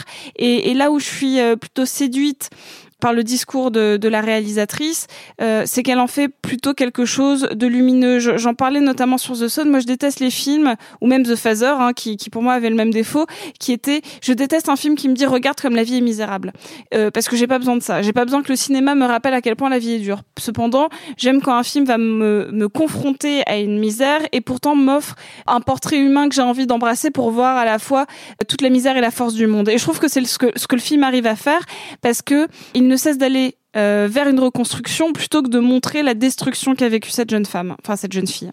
Arthur, moi j'aimerais que tu nous parles un petit peu de la mise en scène du film, parce qu'il y a des choix de mise en scène qui sont très forts. Je l'ai dit un petit peu dans ma présentation. On a une caméra qui est rivée à sa protagoniste, mais voilà, il faut parler un petit peu en général de comment ce film est filmé et raconté pour peut-être euh, bah, dire un peu à ceux qui nous écoutent ce qu'il en est, quoi. Peut-être vous rappelez-vous d'un film sorti il y a maintenant deux ans qui s'appelait Un monde de Laura Vandel, qui avait comme principale caractéristique de mise en scène, en tout cas qui avait été soulevée par nombreux critiques et spectateurs et spectatrices, le fait de placer la caméra à hauteur d'enfant en permanence et de tout voir à la même taille que, que À les la même protago- hauteur. à la même hauteur euh, que les protagonistes, de voir les adultes d'en haut et de voir les enfants euh, à, à hauteur de caméra. Le procédé filmique de la réalisatrice de Dalva est un peu similaire, dans le sens où effectivement la caméra est quand même portée sur elle, à sa hauteur, et c'est en même temps qu'elle qu'on redécouvre ce qu'est sa réalité d'enfant qu'elle a pas eu, pu avoir pendant ce- de longues années. Et ça rend le film assez difficile parfois parce qu'il y a des, des longs moments de rejet de la part des autres enfants qui sont dans le centre d'accueil avec elle, des moments de gêne, des moments où on voit elle qui est en, pleine contradiction dans sa tête. Et c'est d'ailleurs vraiment remarquable d'interprétation. De jouer ce truc de je ne suis pas ce que je crois être, mais je pourtant je suis sûr que c'est ce que je suis, mais vous me semez le doute, qu'est-ce que je suis vraiment? Elle l'incarne tellement bien, et la caméra, la manière de filmer, de la placer dans l'espace et de la filmer à cette hauteur-là, ça accentue le propos. Moi, je voulais signifier que de base, je, trouve en ce moment qu'il y a un peu une, mode, c'est horrible à dire, il y a un peu une mode à faire des récits d'enfants dans des centres d'accueil qui souffrent, dans un cinéma français qui à un moment commence à être un peu euh, Pas toujours enfant d'ailleurs, mais enfant ou adulte, on a le récit du euh, la personne marginalisée ou en souffrance Ouais. dans, la, dans le, le- le système social. Exactement. Et c'est un truc qui commence à, à- bon. à, euh, maintenant que depuis quelques mois slash années, je vois beaucoup de films qui sortent, j'ai l'impression que je, je commence à, à en avoir un petit peu marre de ce type de récit-là. Et Dalva a réussi à m'amener à quelque part où aucun autre film a réussi à faire. Déjà par rapport à ce que tu disais tout à l'heure, avec son postulat de base qui est mais, mais incompréhensible. Le parti pris de se dire je vais filmer une gamine qui croit que c'est normal que son père la viole depuis des années, de base, je ne sais même pas quand elle a, elle a réussi à produire son film et à le financer. Je trouve ça fou. Et surtout, c'est jamais véritablement misérabiliste parce qu'on suit vraiment la reconstruction plus que la plus que la réalisation de la misère qu'elle a vécue. Je trouve qu'il y y a quelque chose qui fonctionne remarquablement bien. Je dois vous avouer que moi j'ai vu le film pas à Cannes parce qu'il était sélectionné à La semaine de la critique, où il a Je été l'ai- primé d'ailleurs. je, je l'ai pas vu à, à la semaine de la critique, je l'ai vu euh, euh, à un festival où j'étais invité, à Festival de Valenciennes en septembre dernier, et je l'ai vu à un moment où je ne connaissais rien du film. On n'avait pas eu de trailer, il y avait, j'avais même pas lu de synopsis, et je me suis pris ça dans la tronche, et c'est extrêmement puissant. Et, et c'est peut-être aussi pour ça qu'il m'a autant touché. Peut-être que si j'avais lu, si j'avais su, peut-être qu'il aurait été moins puissant. Je sais que c'est pas le cas de Sophie, parce que Sophie, toi, je te parle du film depuis quelques mois maintenant. Moi, il y a un geste de cinéma de raconter ce type de récit qu'on a l'habitude de voir, mais d'une manière tellement plus radicale, et en même temps, en ne montrant jamais rien, en voulant installer du malaise, parce que, on va pas se mentir, le fait que cette gamine soit persuadée d'être une adulte sexualisée, bah du coup, elle va aller séduire un éducateur, elle va être dans un rejet avec les autres femmes en pensant qu'elle est en concurrence, alors que bah non, ça amène des moments de malaise profond. Mais à aucun moment, on a pitié d'elle ou on la juge, enfin, je trouve que c'est toujours sur un fil, en permanence.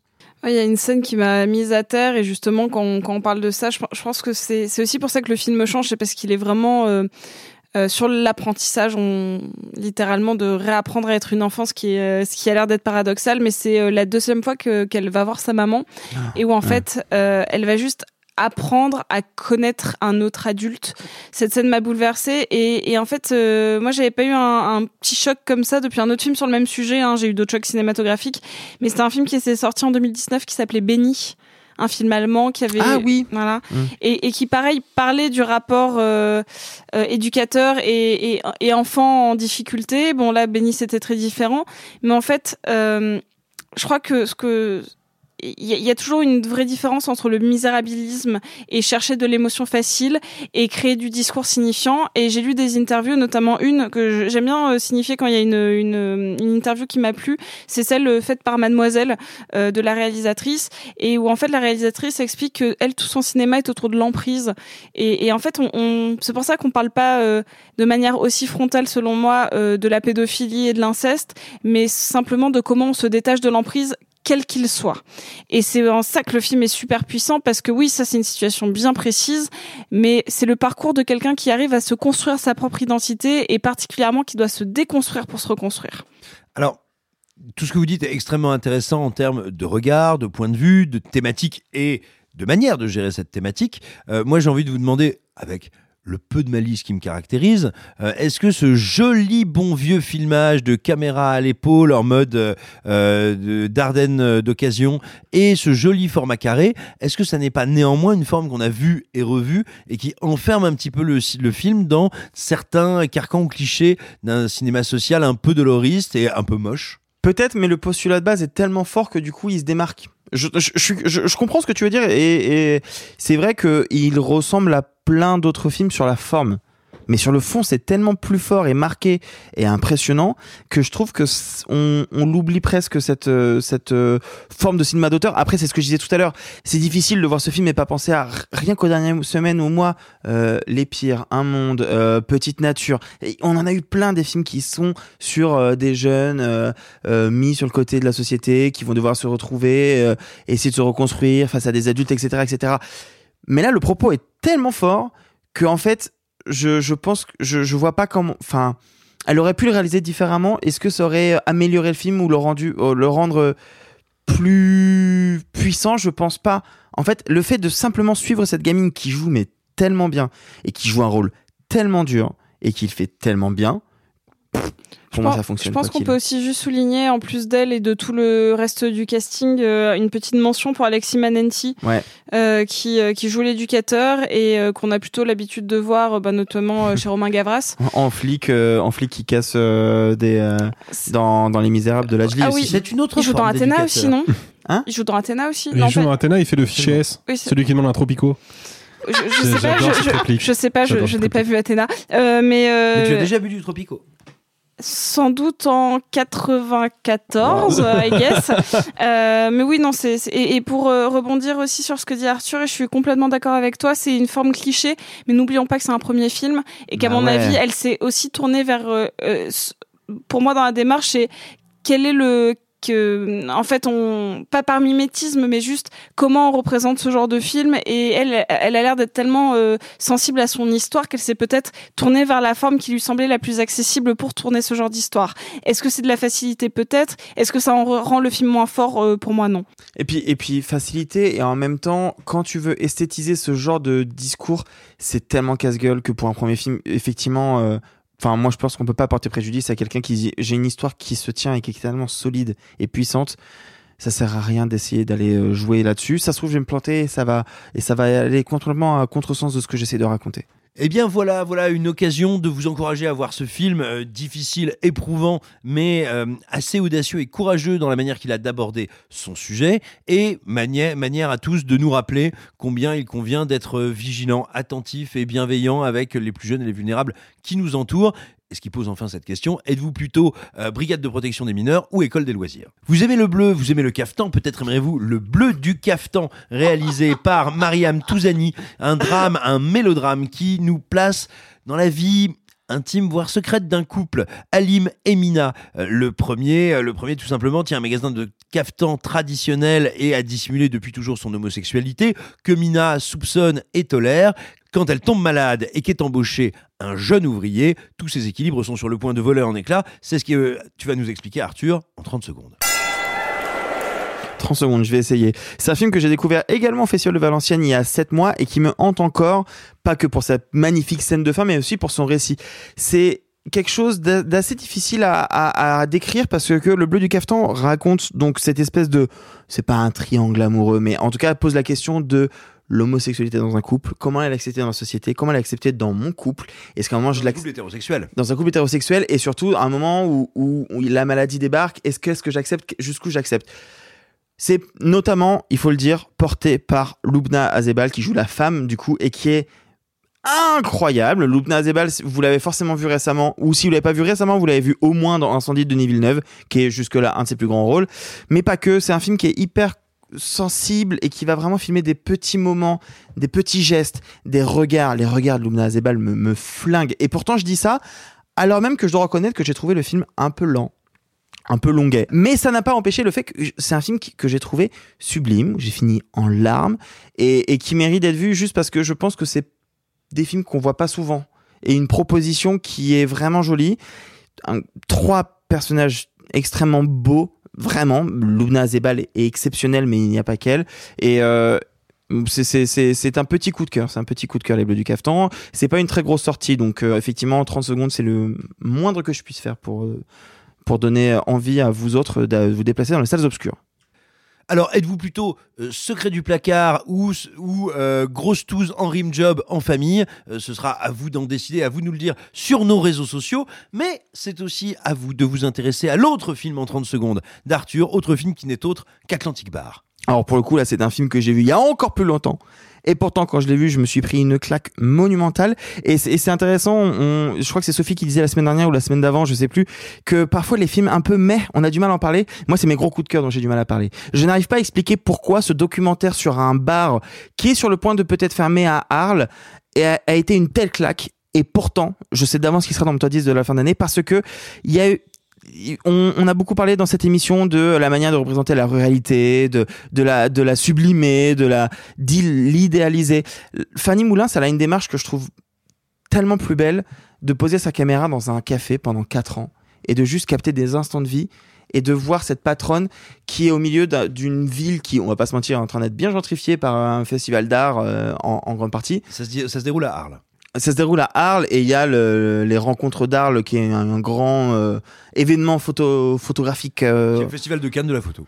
voilà. Euh, Et, donc on suit ce petit troquet qui, alors on, pourrait le voir comme justement pareil la sublimation de le petit café à 1,50€, euh, machin, mais c'est pas ça. C'est pas ça. C'est l'histoire de cette femme qui essaie de tenir un truc et qui en même temps confrontée avec un fils avec qui elle arrive plus à bien saisir et en même temps qui est confrontée à fait bah, le quotidien de, de tenir un bar, donc euh, le- les factures avec l'URSSAF, le machin. Bref, c'est allez le voir. Allez voir Atlantic Bar. Que vous aimez les documentaires ou pas, que vous ayez une attache à leur réalité ou pas. Juste prenez-vous cette tarte dans la tronche de la manière que je me suis pris ce truc parce qu'on va pas se mentir hein, Atlantic Bar c'était présenté à l'acide d'Acan souvent l'acide c'est un peu la sélection qui est boudée par les journalistes parce que soit c'est pas dingo soit on a la flemme et parce qu'il y a une très grosse sélection à côté Et surtout, non, parce que c'est la sélection underground et indépendante. C'est un peu le off du off du off de Cannes, pour laquelle souvent on a moins de temps aussi, tout simplement. Carrément. Et, et- et je suis hyper content d'avoir pu le voir. Et vraiment, c'est un énorme coup de cœur. Je pourrais pas vous en dire plus déjà parce que j'ai pas revu le film et que ça fait bientôt un an. Mais au-delà de ça, je pense que j'ai failli dire le cœur a ses raisons que la raison ignore, mais c'est vraiment pas ouf comme citation. C'est tellement beau. C'est vraiment pas ouf comme citation. Voilà, je, je pourrais pas expliquer pourquoi, mais vraiment, j'ai dépassé mes 30 secondes. Donc, Atlantic Bar de Fanny Moulin, pour moi, c'est très, très grand. Eh bien voilà, êtes-vous plutôt euh, petit jaune, gros rouge qui tâche ou culotte de la patronne? À vous de nous le dire sur nos réseaux sociaux, sur Twitter, sur Instagram et tutti frutti. C'était très bien, c'était parfait, c'était très bien. Alors très bien. Si t'en veux, y en a, y en a plus, j'y remets. Alors, des trucs en plus, de quoi c'est-il que vous voulez parler les amis cette semaine?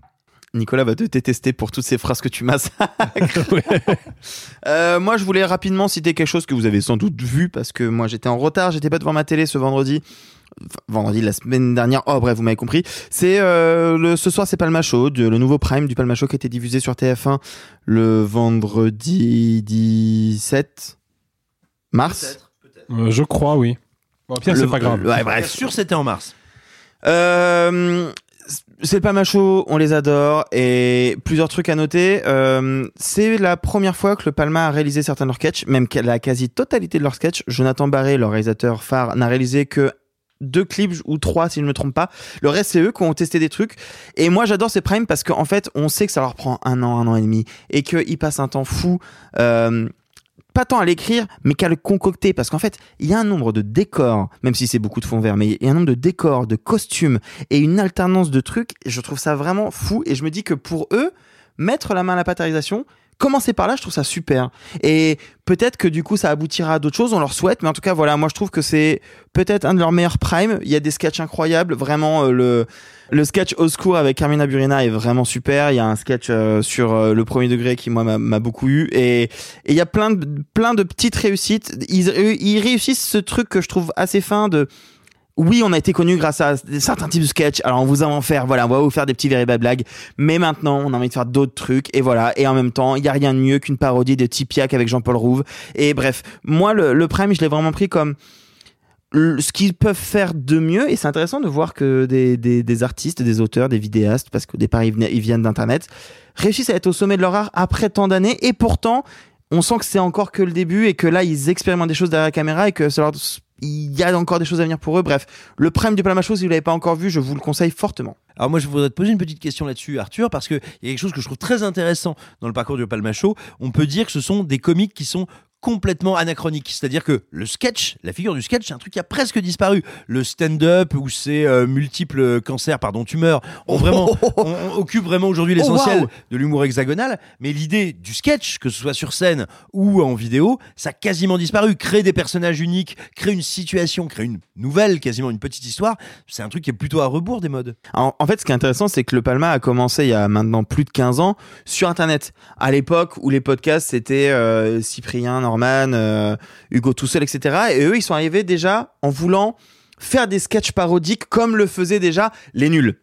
Euh, ou un peu plus tard, le- les Robin des Bois. Et ils arrivent à un moment sur Internet où de un, plus personne ne le fait à la télé et personne ne le faisait encore sur Internet. Et là où c'est intéressant, c'est que ça a été un tel succès sur Internet que la télévision est allée les chercher pour leur dire, eh, la place elle est vacante, euh, venez. Pour moi, le Palma c'est et c'est un énorme compliment. C'est un peu les nuls de 2022, de 2023. Ah bah, mais à 200%, ouais. Oh mais c'est c'est un énorme compliment, il faut Ah le bah, reconnaître. bien parce sûr. que les nuls, c'est un monument. Et je dis les nuls, mais moi c'est moins ma culture, mais j'aurais pu dire euh, les inconnus ou enfin, voilà. Le fait est que euh, je pense qu'il y avait une place qui était vacante. Il y avait une place qui était vacante et il y a, il y a quelque chose de très intéressant à remarquer, c'est que le Palma Show, c'est donc David Marseille, Grégoire Ludic, c'est des mecs qui ont 35, 40 ans. Ils représentent plus la jeunesse telle qu'on pourrait l'imaginer. Et pourtant, ils sont adorés de tous les jeunes sur Internet. Nous, je le vois à Combini, dès qu'on les a en interview, c'est des cartons assurés. Mais quasi autant que si on a un Squeezie, quoi. Euh, je trouve que ce qui est intéressant, c'est qu'il y, a- quelque chose de très contradictoire avec le Palma Show parce qu'ils ont une place qui n'existe pas, qui n'a plus trop de raison d'exister à un moment où Internet est vachement plus sur... euh, c'est Internet qui a repris les codes de la télé et ils reviennent sur à la télé avec des vieilles recettes de la télé tout en venant d'Internet. Bref, moi, je trouve que le Palma Show, c'est un truc à part. Je sais pas combien de temps la recette peut durer. Et je suis très content qu'ils soient allés vers le cinéma. Les vedettes récemment, mais même la folle histoire de Max et Léon. Et, euh, et je pense qu'ils vont. Enfin, moi, là où je trouve que le Palma Show serait vraiment intéressant, c'est s'ils continuent à accumuler un peu les deux. Et de la télé, et aller vers le cinéma. Et là, ce serait vraiment, vraiment comme les nuls. Merci à vous, merci à vous autour de cette table. Merci à vous qui nous avez écoutés. On espère que cette écoute se sera aussi bien passée que le montage pour Alexis, qui aura été cette euh, semaine exceptionnellement fluide et rapide parce que j'avais tout écrit, que tout était. Espèce Mais- d'escroc. Bref, on se retrouve mardi pour un épisode plein de peaux dorées par le soleil, euh, plein de skateboard, plein d'accents malvenus. Ah, je me disais, il n'y avait pas eu d'accent les- cet épisode, c'était bizarre. Et oui, bref, les seigneurs de Dogtown de Catherine Hardwick, bye les amis et gloire à la rigueur. Oh, c'est pas humain, les salauds, ils m'ont épuisé. Au quatrième stop, il sera exactement 0h13 minutes. Oh la vache Moi je vais être en retard au lycée Oh, bah dis donc, t'es bien pressé, toi, ce soir. Ceux qui sont encore vivants, profitez-en pour le rester, allez-vous-en Arrivederci e buon viaggio Messieurs, il n'est de bonne société qui ne se quitte.